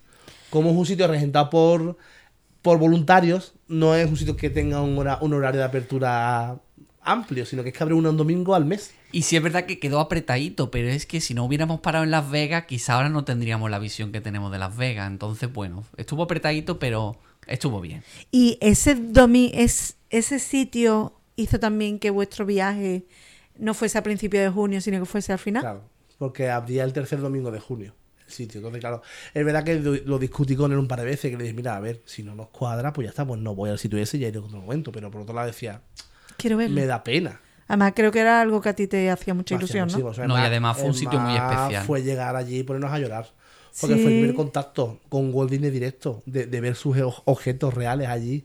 Fue una pasada. Y bueno, justamente en ese parque hicimos una, una visita sobre Walt Disney, porque claro, ese era el barrio de Walt Disney, donde él vivía. Y ahí visitamos también el carrusel del parque Griffith, que es el carrusel donde él Se inspiró. con, viendo a su hija montarse ¿no? en crear un parque de temático donde pudieran disfrutar tanto niños como adultos juntos. Que estaba cerrado el, el carrusel. Está, cerrado, está como abandonado. Está, por visto parece ser que el dueño falleció y bueno, nadie, la- nadie ha retomado la actividad del carrusel. Está cerrado. Pues Disney podía hacer algo ahí. Pues Disney podría hacer algo, pero Además, ese banco que estaba allí donde se sentaba él, ¿dónde estaba ese banco? en Disney, California, está el banco. Ah, que está. ¿Y hay alguna cosa Hay que te lo un- ponga? Un cartel en California. Qué Está- hay, hay como una galería dedicada a Walt, muy, en este muy bonita, y está el banco del carrusel de Griffith. Y ese día sí teníamos un almuerzo ahí preparado por todo lo alto. Y es que en el mismo barrio donde estábamos, que se llama Barrio de los Feliz, que es donde Walt Disney vivió la- la- los primeros años de su vida, donde fundó en esa zona su primer estudio de grabación, en Hyperion Avenue, donde tenía su casa, pues ahí estaba su bar favorito. Y teníamos reserva en su bar favorito, que es un bar muy, muy especial. Fue el de los primeros bares temáticos que hubo en Estados Unidos. Estaba ambientado en una taberna así como Alemana. es- alemana, no escocesa, como escocesa. Y también dicen que en ese bar donde estuvimos, que es donde Walt iba a tomar su cerveza, a tomar su whisky, a comer con los Imagineers, también dicen que ahí se inspiraron los dibujantes de Disney para crear la cabaña de Blancanieves y los siete enanitos. Ah, Sí, el bar se llama Ocean por eso Man- ha dicho el Alemania. Tacho Hunter, Sí, o algo Tam, así. eso, Ta- Tam o Hunter. Se llama el sitio, lo voy a poner aquí para que se entienda mejor. Y lo especial es que tú puedes pedir, comer, puedes pedirlo, te la pueden dar o no. En nuestro caso no lo dieron. En la mesa donde Walt y los Imagineers se sentaban a crear cosas. Esa mesa tiene una placa, está, pone que en la mesa donde se sentaba Walt Disney. En la mesa en sí hay dibujos. En la madera. En la madera por ellos. Es un sitio muy especial. Y, y bueno, Y fue lo típico de. Ay, esta mesa, sí, ¿no? fue muy guay. En la mesa 31, la mesa de Walt Disney y sus Imagineers, el sitio se llama Tam o Shanter. Tam o Shanter. Y lo que sirven es comida típica Americana. americana. Hamburgues- nos pedimos una hamburguesa, hay todo tipo de aro de cebolla y cosas de esas. Y, y la verdad que fue muy especial porque además le dijimos al chico que nos atendía, que hablaba un poco de español, pues el motivo por el que estábamos allí. Y claro, pues los chicos pues se curró bastante el explicarnos, enseñarnos. Y una cosa que yo no sabía y que me pareció muy curiosa y es que nos enseñó que en la mesa todavía había grabado con, no sé si era con un boli o un cincel, dibujos de los Imagineers que iban con Walt a comer a esa mesa. Entonces había algún dinosaurio dibujado en la mesa. Que bueno, esas cosas siempre te quedas tú como diciendo, ¿será verdad? ¿Será mito? ¿Será medio verdad, medio mito para alimentar la emoción del que vaya a comer? Pero bueno, sea como Pero sea. tú te lo crees. Sí, y te lo llevas para ti, a tu reconocido por la corazón. compañía, porque allí hace poco eh, les regalaron al bar un cuadro en el que se ve a Walt Disney con el dueño del bar, que el bar ha cumplido ahora 100 años, el bar es del año 1921 o 22 por ahí, Eh, y, y- y es una, y es una imagen, un dibujo de Walt con el dueño del bar, vestidos los dos de escoceses, Una foto, ¿no? no, es un dibujo, dibujo. una ilustración que lo hicieron los Imagineers, bueno, o los dibujantes de la- del estudio, ¿no? Y ese cuadro que le han hecho, le han regalado hace poco, pues lo tiene colgado el hombre justamente encima de la mesa de Walt. Qué bonito. Hay varios dibujos de Walt por allí, varias ilustraciones que hacen alusión a la relación de Walt Disney con, con este bar. Y la verdad que, bueno, fue otro momentazo de aquel día. ¿Y cuesta mucho que te den esa mesa? Pues mira, yo hice la reserva por Google, ¿vale? Que hay una opción que es reservar restaurantes, ¿no? Entonces yo hice la reserva y en los comentarios lo puse. Y luego, para ser aún más pesado, yo creo que no, no es difícil. Yo creo No, que ¿no? no. Hay, o sea, hay mucha gente friki que irá, pero no es algo como que muy conocido. Entonces yo luego, además de poner eso por Google, me fui a Instagram, que tienen ellos un Instagram Y le escribiste. que el Instagram no lo llevan ellos, sino que lo lleva como una empresa de marketing. Pero le insistí al chico, porque me dijo el chico que él no era el del bar, que era como el de marketing, ¿no? como que llevaba las redes sociales. Pues le insistí que por favor que me confirmase mi reserva, que la había hecho por Google, y que por favor le insistiera al restaurante de que yo iba específicamente a comer ahí, específicamente por comer en la mesa de Walt Disney. Tú puedes hacer una reserva y te pueden dar o no la mesa. Entonces lo primero que pregunté cuando llegamos allí en plan, eh, y tengo la mesa de Walt Disney y me mira la chica y me dice, sí, sí, claro. Y yo, y ya está, ya puedo. Porque ahora me dicen que no y digo, uy, qué coñazo, pues a lo mejor incluso me iba, ¿no? Porque digo, sí, la gracia es comer en la mesa de Walt, ¿no? Y estuvo guay y comimos muy bien. Y creo que fue la primera comida relajado del viaje, ¿no? Que era ya el día 4. Tranquilo, disfrutando de nuestra pedazo de hamburguesa, nuestras patatas fritas, muy, muy. Qué de emociones, ¿eh?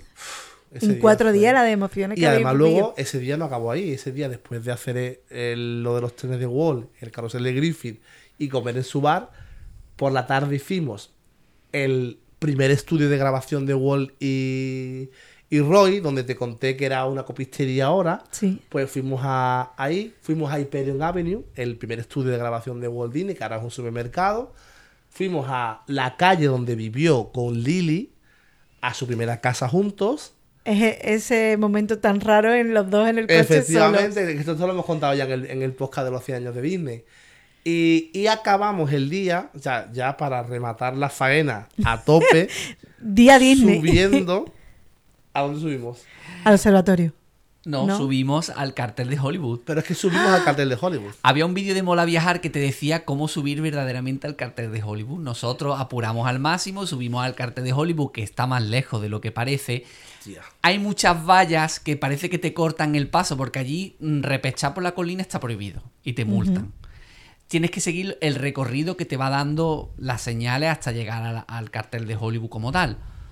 Lógicamente atraviesas un barrio de lujo y hay unas zonas que parece que están valladas y no se puede pasar, pero se puede pasar y siempre se puede subir. y subimos hasta arriba, empezamos a hacernos fotos, ya llegó el atardecer, pero es que aquí tenemos otra gran anécdota y es que se nos hizo de noche arriba. Y ahora de cómo vas ahí, ¿no? arriba, Pero de noche, de noche, ¿eh? Y allí no hay luz. Es que hasta nos perdimos por allí por las casas de los millonarios, ¿eh? Tú pidiendo alojamiento. Tú acuerdas, ¿no? Y también otro- otra anécdota, la que el día fue que íbamos con el coche ascendiendo por aquel barrio de millonarios y yo juraría que me crucé con Johnny Depp. ¿En Estoy serio? Casi seguro. Claro, de pronto hay un ceda al paso y ahora hay un cochazo negro gigante enorme y hay un tío que me saca la mano y la cabeza por la ventanilla y me da como paso. Y yo lo miro y digo, vamos, si no es Johnny Depp, es el primo, el hermano, un doble, era igual. Claro, lógicamente con gafas de sol y en ese entorno puede ser cualquier, puede, que puede ser Johnny Depp fácilmente. Sí, podría Es que ser. Estábamos en el barrio del cartel de Hollywood, o sea, estábamos allí. Empezamos a bajar de noche a oscura con el Google Map hacia abajo. Lógicamente ¿Andando? es un camino raro porque tienes que atravesar algunas zonas que parece que son privadas. De repente es la primera a la izquierda y si te la saltas ya vas a otro sitio. Fue y que complicado el para caminito, atrás. ¿eh? Para llegar al cartel. Claro, no llegabas al cartel arriba. Llegabas como a una especie de montículo en el campo Súper perfecto para hacerte la que foto. tenía el cartel a una altura bastante cercana a ti. Entonces, no, no- que no lo tenías muy alto, sino que te quedaba el cartel como por aquí atrás. Entonces, ese camino luego seguía, porque ese camino llegaba hasta arriba de las letras. Pero yo no Dijiste, quería- ya de yo- noche. yo ya no quería llegar hasta arriba. Pero bueno, Imaginaros yo cojo, pateándome todo aquello. todo eso pensando que Jesús iba cojo. Y pero bueno, vimos allí el atardecer, que es lo que queríamos, vimos el anochecer, eran las 7 de la tarde. Unas vistas impresionantes Y de, ya de por Los Ángeles. fin, a las 8 de la tarde, 8 y pico, dijimos, se acabó. Vámonos. Ahora para Anaheim. Ah, que no quedabais allí. No, claro. En Los Ángeles. No, en Los Ángeles nos quedamos en Anaheim. Madre mía. Así que ese fue ya el último día de ese primer viaje que hicimos antes de irnos a Disneyland, California.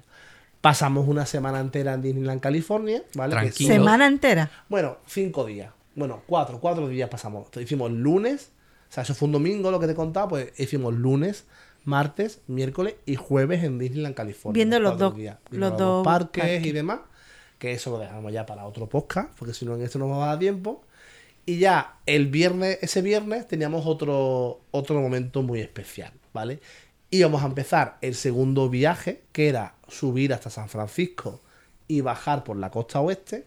Pero lógicamente teníamos varias paradas preparadas, ¿no? Y pensadas para, para este, este segundo viaje, ¿no? Este viaje además iba a ser más largo que el de, que el de Arizona, porque este viaje fue viernes, sábado, domingo, lunes, martes. Fueron cinco días, el otro fueron tres.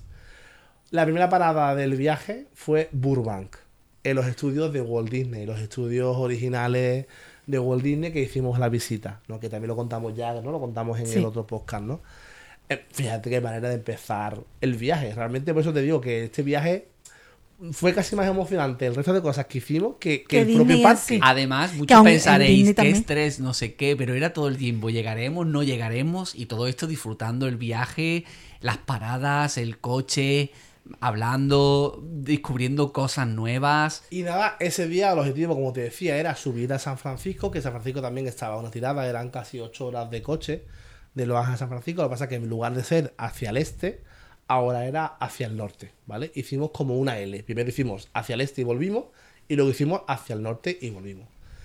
Y lógicamente, al igual que, que hicimos a la vuelta cuando paramos en Las Vegas, también buscamos un punto medio donde pasar la noche. Entonces, yo tenía un antojo muy grande de una de las cosas que yo quería ver en California, que eran los parques nacionales americanos. Sabes que es algo súper famoso y que... Los de las secuellas, ¿no? Bueno, yo quería ver un parque nacional. ¿sabes? Hay muchísimos parques nacionales en Estados Unidos, una barbaridad. Y el más famoso, el más conocido, Yosemite. es Yosemite, que era el que en verdad nos hubiera gustado conocer. Pero me estuve un poco informando. Para empezar, quedaba, quedaba de paso hacia San Francisco, pero estaba ya más bien más cerca de San Francisco que de Los Ángeles. Y además también estuve informándome y era como demasiado grande y complejo como para verlo en una tarde. Entonces era como en plan, na- no te recomendaban ir allí a Yosemite para verlo en un día, ¿no? Entonces, muy cerca de Yosemite, pero también muy cerca también de Los Ángeles, estaba el de las secuoyas, el Sequoia National Park, y dije, mira, pues eh, eh, es menos grande, menos, menos Espera que me estoy perdiendo en el tiempo. Salís de Los Ángeles, bueno, salís de Anaheim, Vamos paráis a en Burbank, Burbank. Echáis como la mañana en Burbank. Sí, en Burbank, el, el tour de Burbank empezaba creo que a las 11 de la mañana, si no recuerdo, no, a las 10 de la mañana empezaba. Ponte que salíamos de Burbank para antes de la hora de comer, a las 1 de la tarde o así. Y tiráis para Secuoya. Tiramos hacia San Francisco, pero parando a mitad de camino. Eran Vale. como unas 4 horas de camino. Más o menos salimos. mm, ¿Hicimos algo más aquel día? No, no. Salimos directamente y fuimos para allá. Yo creo que se nos volvió a hacer de noche, pero bueno, ya no fue de noche a las 12 de la noche. No pagamos la entrada. No, paramos. Paramos en un pueblo antes, en un motel de carretera típico de la película de Psicosis, donde matan. matan gente. En Visalia, paramos Visalia. en Visalia, que era como una de las accesos al Parque Nacional de, de la Secuoya. Lo que pasa que lo que yo no sabía era que había habido como un gran temporal aquel invierno y la carretera de acceso al Parque de la Secuoya desde Visalia se había roto. Entonces estaba cerrado. Entonces al final lo cogimos en Visalia, pero lo hicimos mal porque, imagínate, el Parque de la Secuoya es como así, ¿no? Entonces tiene una entrada por aquí y yo pensaba entrar por aquí, hacer la Secuoya y salir por la otra hacia el norte. ¿Qué pasa? Que tuvimos que ir hacia el norte, Para- entrar, Entramos por bajar King al sur para ver el parque Y y volver al volver a salir por el mismo sitio, porque la parte de Visalia estaba cerrada. Pero bueno, ya teníamos el hotel en Visalia y ya no podíamos hacer otra cosa. Además fue el hotel más barato de todo el viaje. Ea, El algo más bueno. barato, era un motel de carretera cutre. El Parque Nacional de los Secuoyas pues fue impresionante. Allí podi- ¿Y pudimos... eso lo visteis ese mismo- al día siguiente? claro. Vale. E- Ese día solamente era ver Burbank y hacer el recorrido de, eso, Vale. de, eso, de esas cuatro horas de coche. Nos alojamos en Visalia, descansamos bastante y a la mañana siguiente, a las 7 de la mañana, para el Parque de la Secuoya, porque ese día sí que teníamos Parque de las Secuoyas y hacer las cuatro hora- horas restantes hasta llegar a San Francisco. Pregunta que no es del recorrido. ¿Cuánto duró el jet lag? ¿O no lo sentisteis tanto? No sentimos jet lag. La verdad que cuando hemos Estados Unidos nunca nos hemos sentido. Como llegamos y directamente nos fuimos al parque Disneyland y, y seguimos con el día y nos acostamos a la hora que tuvimos que acostarnos, yo creo que ese día rompimos con el jet lag. Qué bien. Siempre se aconseja continuar el día y acostarse a la hora de allí, no acostarse antes. No, no, no, no tuvimos jet lag. Tuvimos falta de sueño solamente.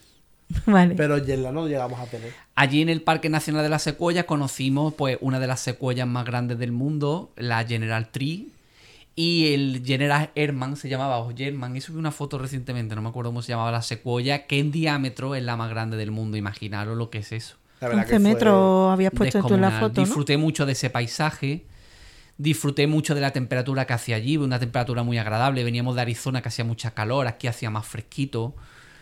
No sé, mucho, un paisaje muy diferente a lo que estamos acostumbrados.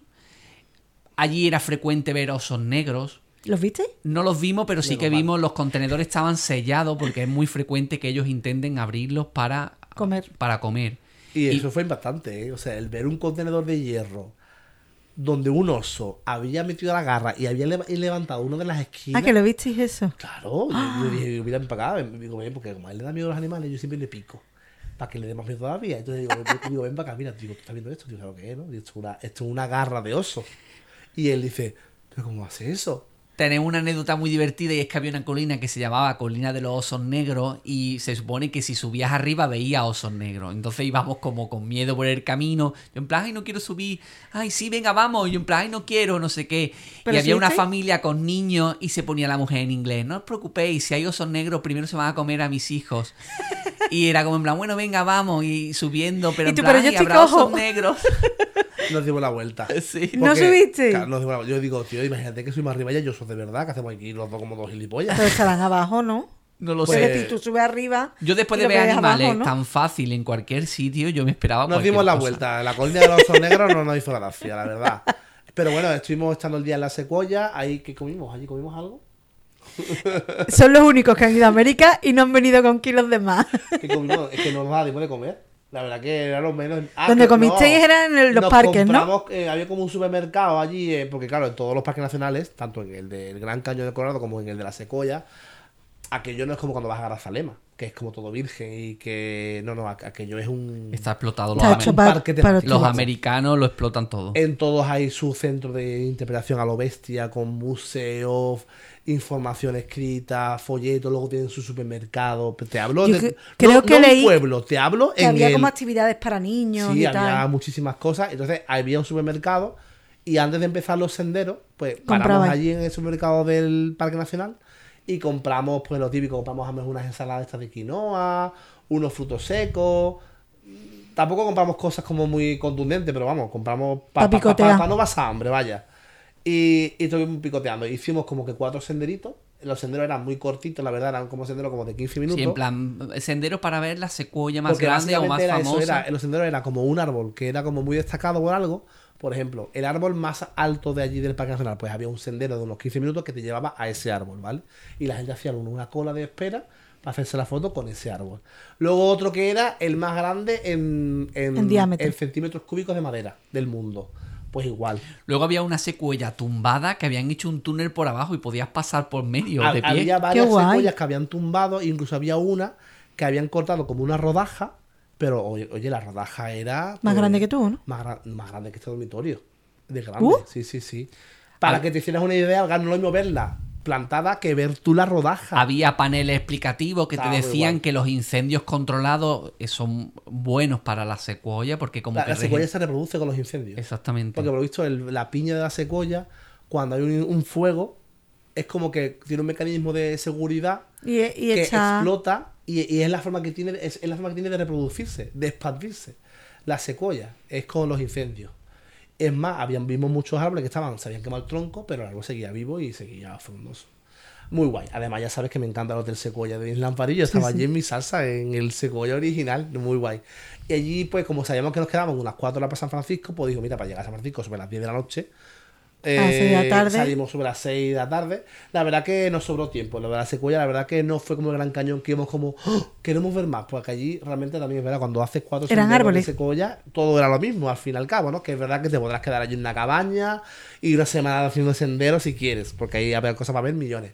Pero en verdad, con una tarde, desde las 8 de la mañana hasta las 5 de la tarde, 6 de la tarde, de sobra. Así que nada, cogimos el coche y ahí fue donde le pasó a Jesús de que le pusieron las luces largas Ah. conduciendo en ese trayecto, que ahí ya era de noche y le dije, tienes tú que conducir. Recuerdo a- aquel momento yo conduciendo y el coche embalado para abajo y yo sin embrague y me generaba mucho a- mucha Claro, ansiedad hubieras conducir. pisado. La verdad que no soy un gran conductor, sí soy un gran conductor porque soy una persona muy cauta y muy cuidadosa, pero me- no es una cosa que me guste mucho. Entonces tampoco es que yo disfrutara mucho de la conducción allí en Estados Unidos y la mitad de las veces cuando llevaba ya un rato me daba malestar y Dani cogía el coche.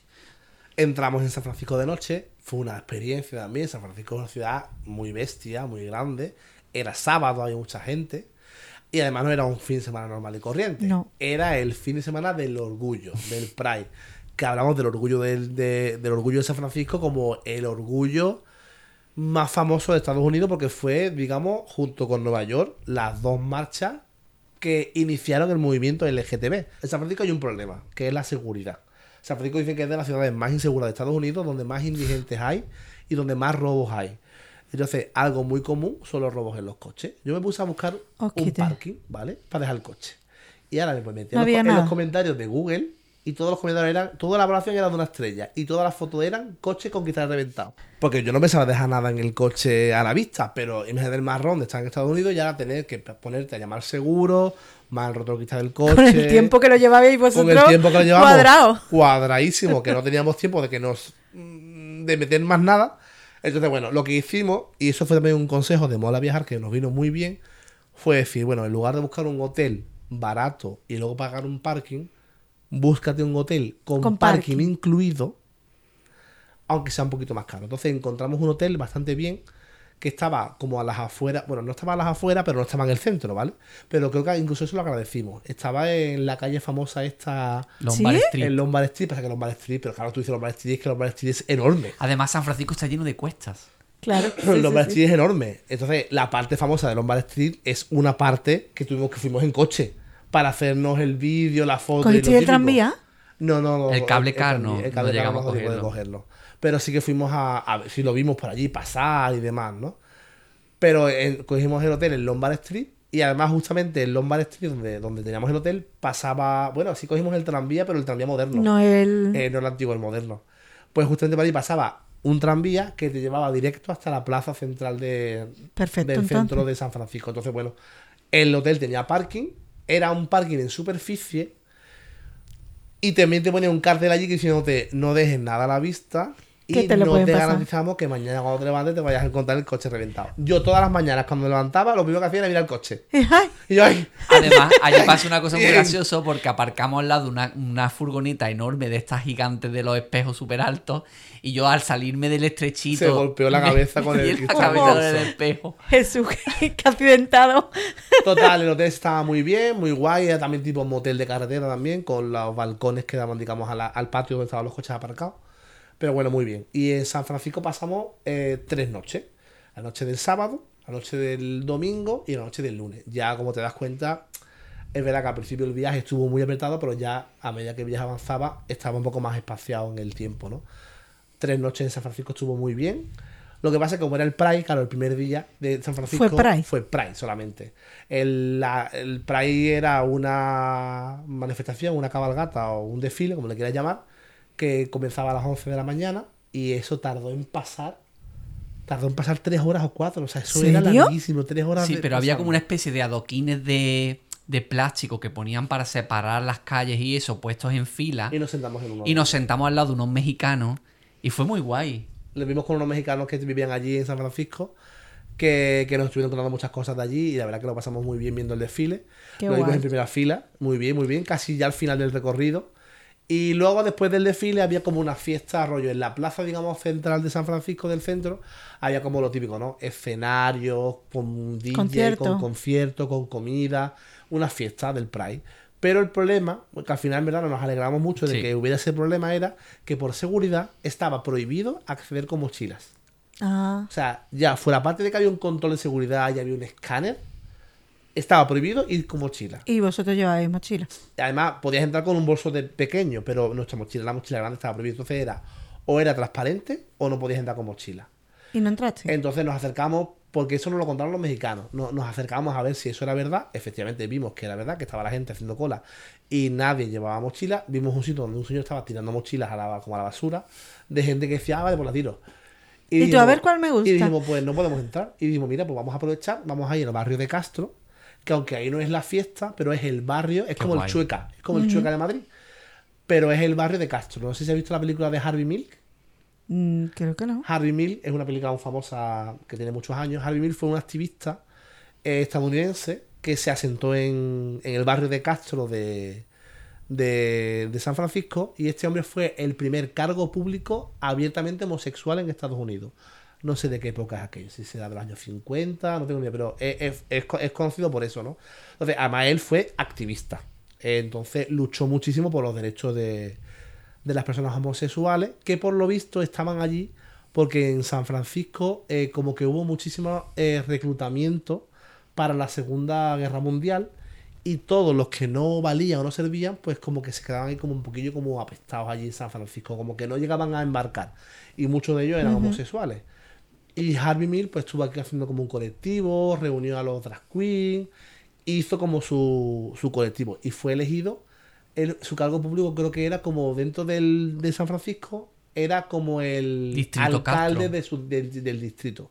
Entonces él fomentó en ese distrito que fuera el distrito gay. Entonces a día de hoy pues es un barrio encantador de San Francisco de casitas blancas y de maderita Y y, de casitas de colores. casitas de colores y ahí es donde... Lleno de banderas está- gays, está el Teatro Castro, que es donde se hace cabaret y teatro LGTBI.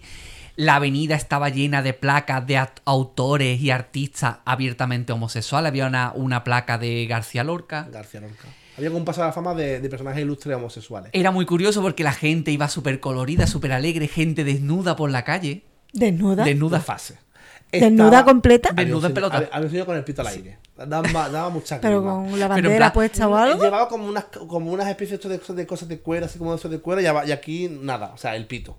Estaba, estaba un poquito zumbado ese señor, ¿eh? Era un hombre mayor. Bueno, ¿eh? también era el día del orgullo y Pero igual era como, estaba... venga, todo vale. Pero el hombre estaba hablando en grupo de gente, hablando normal, y él en pelota. Es que es su código de vestimenta, ya está. También allí en la esquina estaba lo que está considerado como el primer bar de ambiente gay del mundo, que, es, que abrió allí. Hola. O sea, que aquello era aquello un poco como un sitio especial, ¿no?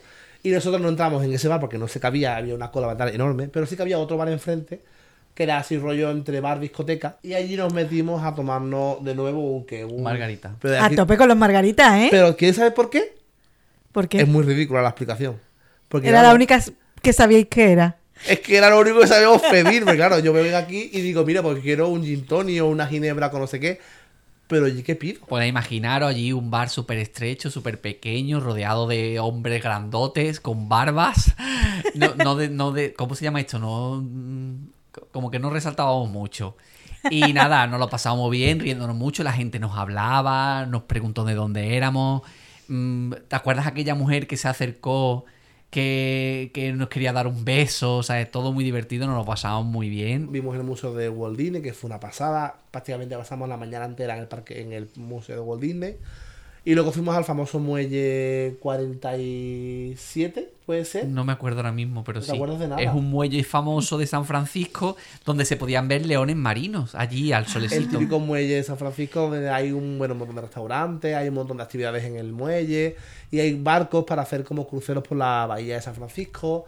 Pasamos, hicimos un crucero y pasamos Ah, por ¿hicisteis la uno? isla, sí, por la isla de Alcatraz. Vimos la isla de Alcatraz, donde está la prisión de Alcatraz. Hicimos un crucero por la bahía que llegaba a un pueblo costero que está enfrente, que es como un pueblo así como de vacaciones. Sausalito, ¿no? de vacaciones de la gente de San Francisco, ¿no? Y se llama Sausalito. Que a mí Sausalito la verdad que tampoco me motivó mucho. O sea, tampoco vi nada. Me gustó mucho el crucerito. Pero el destino no, La idea era no me gustó tampoco la mucho. la idea era pasar el Golden Gate en bicicleta, alquilar una bicicleta, consejo Con de mola pie. viajar, pero con este pie era imposible, así que el regreso lo hicimos en, En autobús. Y como nos quedamos con la cosita de ver una vista guapa del Golden Gate y de The Baker Beach, vimos una de las mejores vistas del puente de San Francisco. Nos hicimos una foto que la subí el otro día en Nochevieja, con el puente de San Francisco allí imponente a lo lejos. Y a mí me gustó mucho y yo me quedo con muy buenos recuerdos de San Francisco. Pues yo fue lo que menos me gustó. Pero es verdad que está mucho muy, muy guay porque el puente mola muchísimo. Lo atravesamos en autobús, ¿verdad? Y en coche también, el último día. El último día, ya al día siguiente, que nos volvíamos a Los Ángeles. Pues atravesamos el puente para salir de San Francisco. Y hombre, atravesar el puente de- del. ¿Cómo se llama? Del Golden. Gate. Golden Gate, pues es una cosa también histórica, ¿no? Está guay. Me quedé con las ganas de hacer una cosa friki allí, porque yo a todos lados que voy en Estados Unidos busco cosas relacionadas con Disney. Y es que en San Francisco está la sede de Pixar, que no se puede visitar, pero sí que puedes llegar a la puerta, hacerte una foto con la entrada. Pero si vimos el banco de Gump. El y fuimos al restaurante temático de Forrest Gump también. Eso sí es verdad. ¿El Bubagán? El de allí, el original. Bueno, ya en el regreso de San Francisco para Los Ángeles, eh, íbamos a recorrer la costa oeste del Pacífico de los Estados Unidos, eh, recorriendo pues las vistas al Océano Pacífico. Hay una carretera que se llama la carretera del Big Sur, que te va haciendo el recorrido pegado al océano Qué bonito. por el borde de la costa. Entonces, nuestra idea era hacerla entera hasta, hasta abajo, pero el problema es que también en ese invierno también justamente en esa carretera había habido derrumbamiento. Entonces Oh, era el como invierno. que. Sí. Entonces era como que teníamos que bajar hasta abajo. Pero lo como estaba cortado, teníamos que, para continuar hacia abajo, teníamos que volver a subir hacia arriba y coger la autovía. Es como, imagínate, ¿vale? Está la autovía por el interior Y la carretera de la costa. Pero la carretera de la costa, pues yo que sé, a los 20 kilómetros está cortada.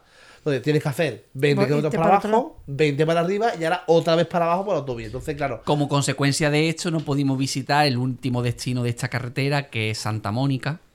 Ah, por eso perdisteis lo de. queríamos acabar en y Santa Mónica, pero claro, además fíjate qué curioso que tú, tú decías, en las guías que hayamos leído de viaje, pues aparecía cómo hacer la ruta, pero luego me- me- me- miramos en Google y Google no nos dejaba. Y yo decía yo, ¿por qué no, tío? Porque estaba cortado. Claro, efectivamente, cuando llegamos allí ya empezamos a ver los carteles de que la carretera en tal kilómetro se cortaba y no podía seguir. Entonces le dije a Jesús, ¿qué hacemos? Él quería hacerla, entonces lo que hicimos fue hacer un trozo y llegamos a un punto que le dije a Jesús, mira, vamos a dar la vuelta ya porque todo lo que estamos haciendo hacia el sur Lo tenemos que lo tenemos volver. que volver a hacer para el norte y luego por la autovía para el sur. Llegamos hasta el puente famoso, que creo que era Bixby Bridge, que es el puente que sale en los sellos de Estados Unidos. Hasta ahí llegamos, recorriendo destinos como el, fa- el, el faro de Point Pinos, donde vimos, era un recorrido por el Pacífico, donde vimos focas y leones marinos y donde se pueden ver eh, ballenas, avistamientos de ballenas y orcas. Ya. La verdad que eh, la- el recorrido del Big Sur por la costa del Pacífico es una pasada. Lo hicimos como. Claro, lo hicimos como pudimos. eh, lo, lo que teníamos era un día. O sea, teníamos el día entero para hacer eso. Pero claro, eran ocho horas. O sea, sin parar, eran ocho horas hasta Los Ángeles. De San Francisco, claro. Entonces, ocho horas sin parar, más todas las paradas. Pues se nos- Claro. llegamos a Los Ángeles de madrugada otra vez. Nos pasó un poco parecido. ¿Y os quedabais en Los Ángeles? Claro, ya íbamos directo a Anaheim. Ya cuando nos dimos cuenta de que Directo a Anaheim. Claro. Ya cuando nos dimos cuenta de que no era viable llegar a Santa Mónica, nos paramos en un pueblo que se llamaba Morro Bay, que es un pueblo donde había una roca gigante y donde vimos una, una familia de nutrias nadando en el Oh. mar. Qué bonito. Y ahí vimos el atardecer y ya fue como el cierre. Claro, como que, el es- que esa carretera es la que debería morir ahí, pero tuvimos que salir por fuera Claro. y coger la autovía para En el poder interior volvimos a unirnos a la carretera Bisur en Morro Bay, que ya estaba abierto, pero ya ahí nos dimos cuenta de que no era viable seguir para abajo. También ahí nos dimos cuenta que el pie de Jesús no iba a mejor, iba a peor. También nos eso un poco porque yo me acuerdo de para hacer paradas con el coche y los miradores y él bajarse el coche cojeando. Es como Ay. que si había estado disimulando lo- la- los días anteriores, ya, Ya no podía. No podía disimular porque de pronto se ponía a cojear otra vez, ¿no?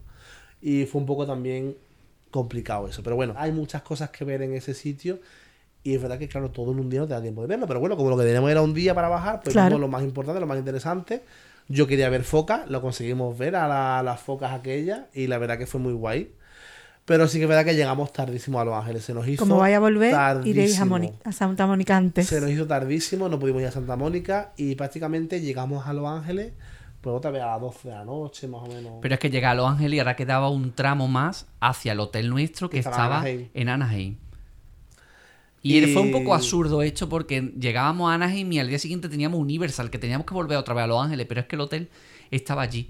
Y como había sido una colaboración, pues era el hotel que teníamos. Claro. Pero fue un recorrido ahí un poco absurdo. Así que bueno, pues llegamos a, a, a- a Anaheim, nos alojamos en el último hotel, que fue un Marriott, muy chulo. Y en ese Marriott estuvimos las últimas tres noches. Un día lo dedicamos para ir a, Universal. a Universal. Otro día lo dedicamos para ir a la zona de Hollywood que nos faltaba por ver. Claro. El Paseo de la Paseo Fama, la ¿no? Fama, El Teatro del el- Capitán, la, la heladería de Girardelli, que ahí pues nosotros teníamos muchas ganas de conocerlo porque somos fanáticos de los pins y allí venden pins especiales además. Vimos el Paso de la Fama, vimos el Observatorio Griffith, vimos un montón de zonas de Los Ángeles, pero lo que menos nos gustó sin duda, yo creo que para mí fue lo peor, fue el Paseo de la Fama. A ver, no es que, no es que fuera lo peor. eh, En tu mente es más bonito de lo que es. Pero como Es todo el mundo ya nos había Es de dicho, todo menos fama. Como todo el mundo nos había dicho ya que el de la Fama era decepcionante, pues ya íbamos como preparados para la decepción. Y hombre, es verdad que es como cutre. No, no es que sea cutre, sino que la única parte bonita es la parte central, que es muy pequeña. O sea, donde están todos. O sea, está todo. O sea, el Paseo de la Fama es muy grande. Pero realmente lo interesante te lo ves en 15 En- minutos. Claro, sobre todo todo lo que está alrededor del Hotel Dolby, que es donde se graban los Oscars actualmente, la escalera imponente de los Oscars. Que aparcamos en ese, en ese centro comercial. Hay un Dolby. centro comercial donde en la segunda planta hay un balcón y se ve el cartel de Hollywood también. Qué bonito. Yo recuerdo que ese día, no sé, creo que fue Jesús o tú, Yo te mandé la foto con los Backstreet Boys. la estrella de Backstreet Boy, me la mandaste. Hombre, a ver, está gracioso, date un paseo. Porque Pero vale- esa, esa estrella sí que está como más alejada. Hombre, es que andamos un trozo, había una zona de boy band y estaba la de NSYNC y la de Backstreet Boys. Nos dimos cuenta de que Madonna no tiene una estrella de la fama. ¿No? No. No, no, creo que no la quiere. Ahora le han hecho una estrella de la fama a Zac Efron. Y a Macaulay Culkin este, el de Solo en Casa. también la Sabes que cuesta dinero tener una... Sí. Y mantenerla. Pero allí había alguien muy cutre que hacía estrellas para que tú las pusieras en el suelo, ¿te acuerdas? Te vendía las estrellas con tu nombre si querías la- y las podías poner encima de una estrella de verdad. Y te hacían la hacían foto. la foto con tu estrella de la fase de la fama.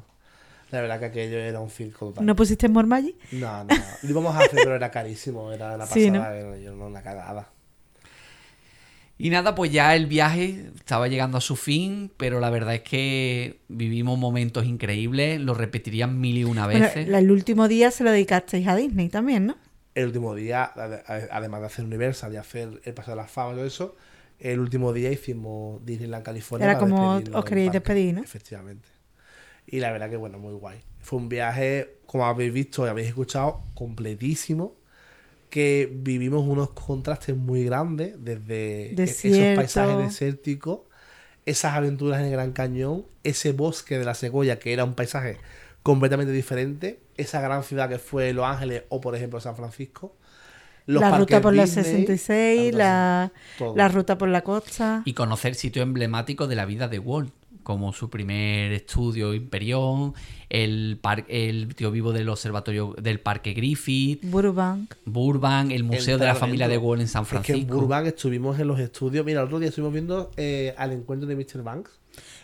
L- lo vi todo grabado igual. dentro. Está todo grabado ahí dentro. Todo. Todo Es está grabado precioso. dentro. En los estudios Jo, es que el, el pedazo de viaje que os hicisteis. La verdad es que Y yo quiero aquí nombrar algo que no solamente hicisteis este viaje como cualquier persona lo puede hacer, sino que dentro de ese viaje vosotros también trabajabais, grababais vlogs, grababais reels, grababais Instagram, Story, TikTok, Tuvimos un problema también con eso a la vuelta. pero ese tiempo se lo dedicabais, es decir, Todo. No comíais, pero sí hacíais todo ese trabajo. Se grabó un vídeo diario para YouTube. Se grabaron 16 blogs. Pero cuando llegamos a España tuvimos un pequeño problema con el disco duro externo donde estaban los datos. No nos había dado tiempo todavía a hacer la copia de seguridad. Porque pasó al día siguiente, a los dos días de haber vuelto. Y a día de hoy perdimos ese disco duro externo con 2 terabytes.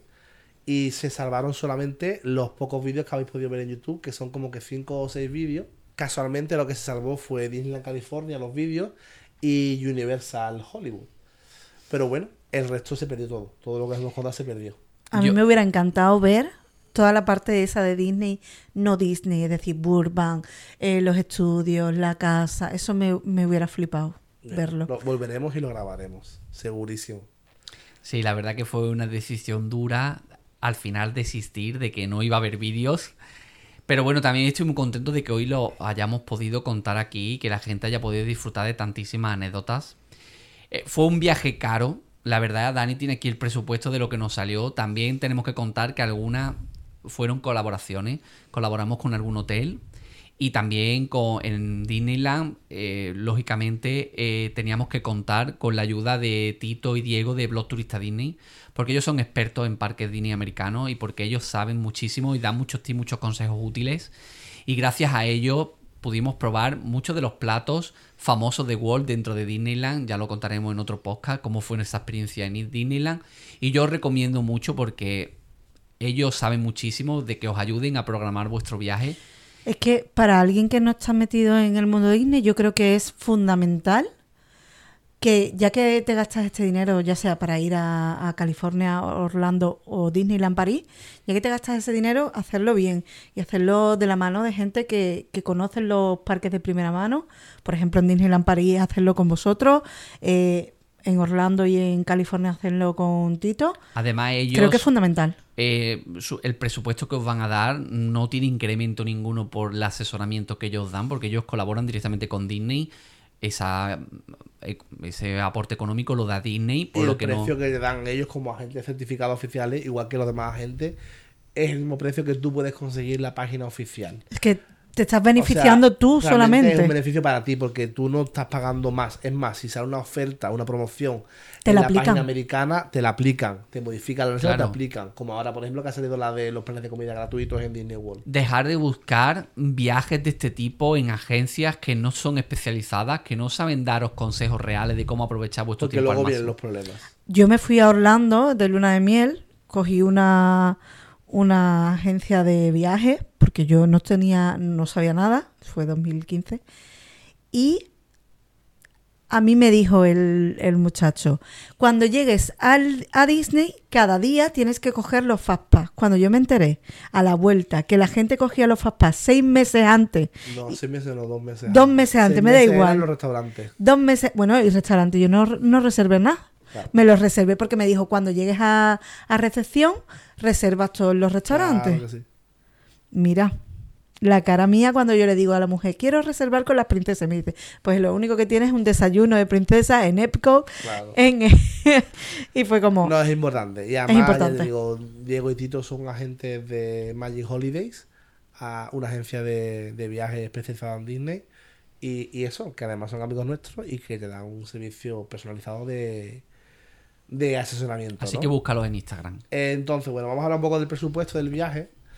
Eh, la verdad es que- asústanos, Dani. bueno, fueron 17 días de viaje y la referencia que yo tenía de un viaje así era cuando fuimos a Disney World por última vez en 2018, Ocho.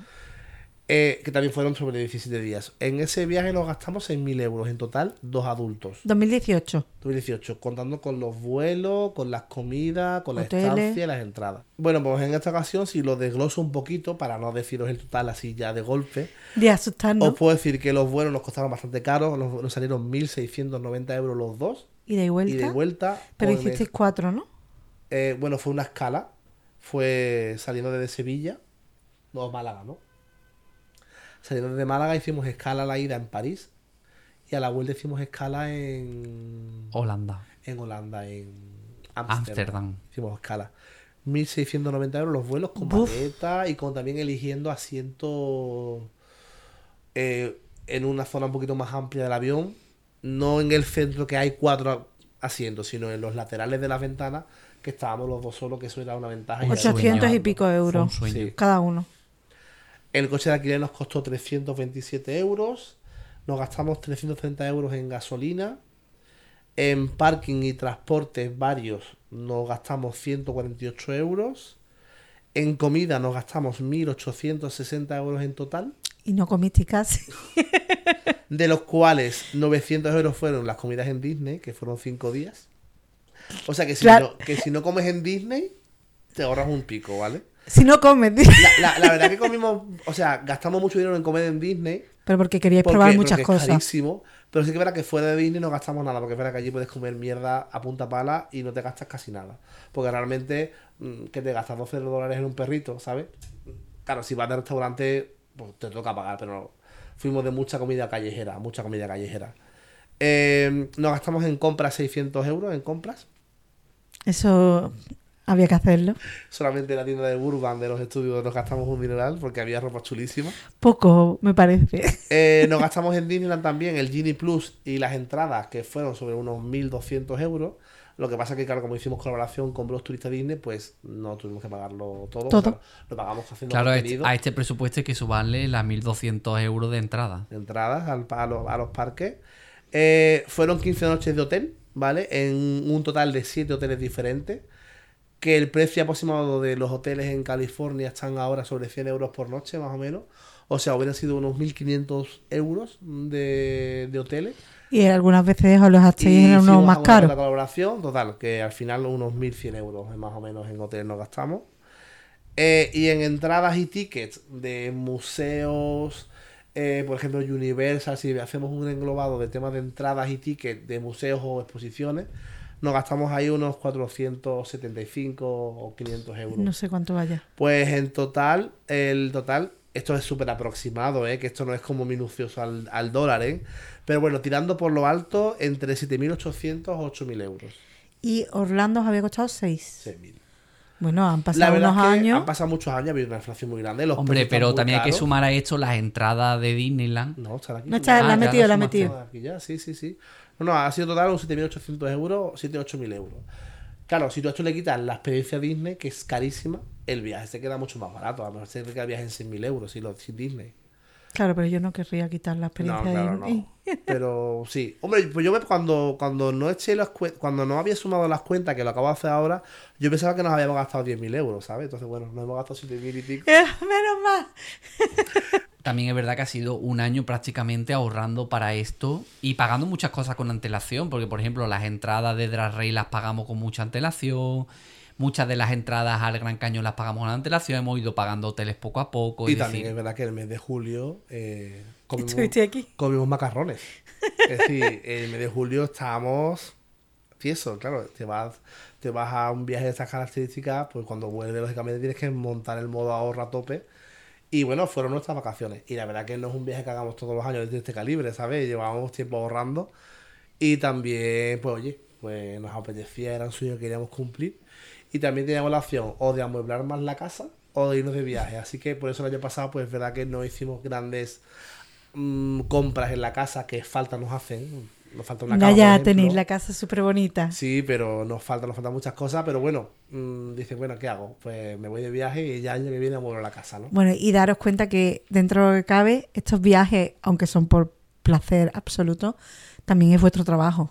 Que yo quiero que la gente lo tenga muy claro, que es que no solamente vais a disfrutar, que no estáis de vacaciones, que no es me voy 15 días a, a disfrutar, que, que trabajáis. La verdad fue un palo muy grande no tener vídeos porque nosotros queríamos hacer una, una guía de viajar a California desde cero. Y fue un palo que incluso todavía cuesta un poco como asimilar. Da dolorcillo, ¿no? Cada vez que lo pienso. Pero bueno, la Sí, experiencia claro, está porque ahí. fue una inversión muy grande económica, ya no solo de tiempo y de esfuerzo, porque fue un esfuerzo físico grande, ¿no? El no dormir, el levantarte a las 5 de la mañana para grabar el amanecer, pero, pero bueno, también eh, es un aprendizaje que hemos hecho y, y ya está, y ya no Sí. volverá a pasar más veces. Ya la copia de seguridad se hace desde Que lo que quería decir el es que la experiencia está ahí y la vivencia está ahí. Y cuando tengáis dudas sobre este viaje, ved los vídeos de California y dejadnos en comentarios las dudas que tengáis, que os vamos a ayudar sin problema. Porque es un, su- un sueño, era un sueño vi- vi- viajar allí. Y si vais a ir a Disneyland California porque sea vuestra ilusión, sí que os recomiendo que hagáis un esfuerzo en sacar días para ver algo más, porque igual que en Orlando no merece la pena ver nada más que los parques temáticos, en California es Sí. todo lo contrario, merece muchísimo la pena, aunque sea una escapada a Las Vegas de un día, aunque sea visitar algo de la costa del Pacífico. Claro, vosotros hicisteis dos zonas, pues una por lo menos, Nosotros ¿no? lo hicimos casi todo lo que hay que ver allí. Rápido o, me- o menos rápido, pero lo hicimos casi todo, ¿no? Para tener una idea general y poder dar también un poco de consejo a la gente, Claro. ¿no? Y ahora también tenemos pues algunos sitios que nos gustaría repetir y ver con más intensidad, como Arizona, queremos ir a Utah, que está muy cerca, que es donde estamos en Moon Valley. Y yo sé que en algún momento de mi vida volveré a San Francisco porque me encantó y tengo que hacer esa visur, por favor, entera. Así que yo me quedo del viaje sin contar con Disney, lógicamente me quedo con, con la parte de Arizona. Me pareció tan auténtico, tan la América esta profunda de las películas, me gustó tantísimo, me, me pareció tan bonito, tan... Diferente, tan Y yo me quedo con las vivencias potentes donde estuvimos en contacto con la cultura americana, ese, esa cena en Black Cat allí en Seligman o La discoteca en Castro. la discoteca de Castro. Está guay, cuando vas a un sitio así tan diferente de tu casa, no hacer solamente las cosas turísticas, sino también meterte en la vida rutinaria de la gente de allí, ¿no? Claro. Eso está muy guay. Y si tienes la posibilidad de conocer gente de allí de la zona que te hable, que te pregunte, hay mucha influencia mexicana, hay mucho, mucho latino y hablan español, muchos hablan español y es enriquecedor conocer la cultura desde su punto de vista también. Tenemos pendiente celebrar ese sorteo que dijimos en el episodio anterior de la Escape Room en Barcelona, ¿no? De Harry Potter. De Harry el Potter. último episodio, el episodio 7 de Dreamland, hablamos de Harry Potter, nuestra pasión por las casas de Harry Potter.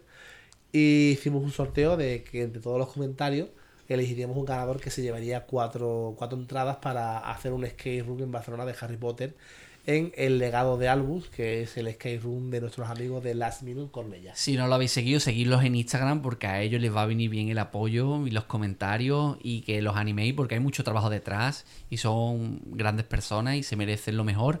Y yo tengo que decir que me alegré mucho de ver tantos comentarios en YouTube, ojalá siempre fuera así. Los que habéis estado liados de Navidad, os aconsejo que veáis los podcasts que están muy divertidos y aportan muchísimo y los disfrutamos mucho. Y nada, vamos a hacer el sorteo. Yo he incluido algunos comentarios porque eh, como... em, Y vamos a meter Spotify y los de Evox. Exactamente, como eran mini- mínimos comentarios, pues lo que he hecho ha sido los usuarios de Evox y de Spotify, que eran pocos, los he metido en comentarios en YouTube, porque ahora este programa nos va a elegir un comentario al azar, para que mis comentarios estuvieran también en la parrilla. Esos Para que. Spotify y Evox también aparecieran. Exactamente, entonces en esos comentarios aparecen usuarios que han dejado mensajes en Evox y en Spotify y están en la parrilla igual que los demás. Importante, en la encuesta que hicimos el otro día de qué casa era, ha salido mayoría de Gryffindor. No sé yo si habéis hecho el test. Y seguido de Ravenclaw. Así que bueno, habrá más vídeos de Harry Potter porque Seguro. veo que os ha gustado mucho, la gente estaba muy contenta con el resultado. Y nada, podemos hablar también mientras Dani mira lo del sorteo de qué va el podcast de la semana que viene para que estén pendientes. Vamos a hacer una actualidad de lo que viene en este año 2024 en diferentes parques Disney, igual algún Universal. Sí, para los que estáis pendientes de un viaje este 2024 a un parque Disney del mundo, se va a ver qué novedades hay. Conocer también las novedades que va a haber en París, que empieza una temporada temática en breve y que nosotros estaremos allí y la cubriremos. Así que va a ser un vídeo muy guay también, porque bueno, vamos a ver un poco qué novedades se presentan para este año. Tengo que decir que este, estos días he tenido que ir a Sevilla varias veces en coche y yo me he puesto nuestro podcast de fondo y me, me, me resultaba muy curioso que me quedaba embobada escuchándonos. Suena un poco engreído y tal, pero es que la información me interesaba. eh, no es lo mismo grabarlo y la experiencia que yo tengo de, de nosotros hablando, que escucharnos a nosotros mismos, que yo siempre me pongo el vídeo de YouTube, pero iba conduciendo con nosotros hablando y digo yo, y además me acordaba de cosas que decíamos, no sé cuánto. Me ha encantado. Yo agradezco también mucho pues cuando corregir alguna cosa que se dice mal. Lógicamente no somos Wikipedia y nos podemos equivocar. Así que también agradezco cuando dejáis comentarios pues diciendo, pues mira, pues esto es así o es asado, porque está bien también. Pero no nos pasa mucho porque estamos informados. Sí. Pues listo, lo tengo aquí preparado. Son 78 los comentarios en total, sumando los de YouTube a Evox y a Spotify. Y nada, le voy a dar a confirmar. Vamos. A ver quién sale. Le vamos a, con- a comenzar. Venga. Venga, A, venga. a ver quién sale. 9, 8, esto con las campanadas. Siete. 6. ¿Os habéis atragantado? No. 3, era muy chiquitilla la uva nuestra. 1-0. ¿Quién es? Joac Blancas. Aquí tenemos el ¡Ah! comentario. Enhorabuena, Joac Blancas. Ha sido en YouTube el comentario. Muchas gracias por hacer este gran episodio de Harry Potter. Somos muy fans. Nos declaramos Laura y yo Potterhead hasta tal punto que hicimos una boda temática con animación y teatro y de colofón fuimos a Universal Studios Orlando. Me en encanta. Disney World. Bueno, en Orlando en- y a Disney World. En nuestra luna de miel. Según Wizarding World y Pottermore, soy Gryffindor. Pero me reconozco que tengo algo relacionado con cada, ca- con cada casa. Claro. Sigo enganchado a este podcast cada miércoles. Gracias por todo lo que hacéis. Oh, si nos tocara el bonito. skate room, si nos tocara el skate room, lo haríamos con vosotros. ¡Ah! ¡Estáis invitados! Esto va a ser un poquito complicado, ¿eh? Pero oye, todo se puede estudiar. Bueno, ¡Enhorabuena! Sí, enhorabuena. Felicidades, muchas gracias por ese comentario tan bonito. Muchas gracias. Me encanta que os encante el podcast, que lo disfrutéis en familia. Y que lo esperéis cada miércoles. Sí, eso, eso quiere decir que vaya a ver el siguiente, bueno, que vayáis a verlo y que vayáis a saber que habéis sido ganadores. ¡Jo, Así enhorabuena! que nada. Qué bueno que gracias a todos por seguir viendo Dreamland, que estamos ya acabando el episodio 8. Nos queda cuatro, Cuatro. episodios para terminar la temporada, pero ya no os preocupéis que estamos ya trabajando en la, En la segunda, segunda. temporada de Dreamland. Creo que ha sido un éxito y creo que ha sido, no sé, una apuesta muy acertada. Que espero que empecéis el año 2024 de la mejor manera posible, con muchos proyectos que hagáis realidad, ¿vale? Los proyectos hay que hacerlo realidad, hay que, hay que, hay que trabajar para, para que salgan adelante. Y nada, pues nosotros que nos vemos la semana que viene. Nos vemos la semana que viene con esas actualidades. ¡Chao!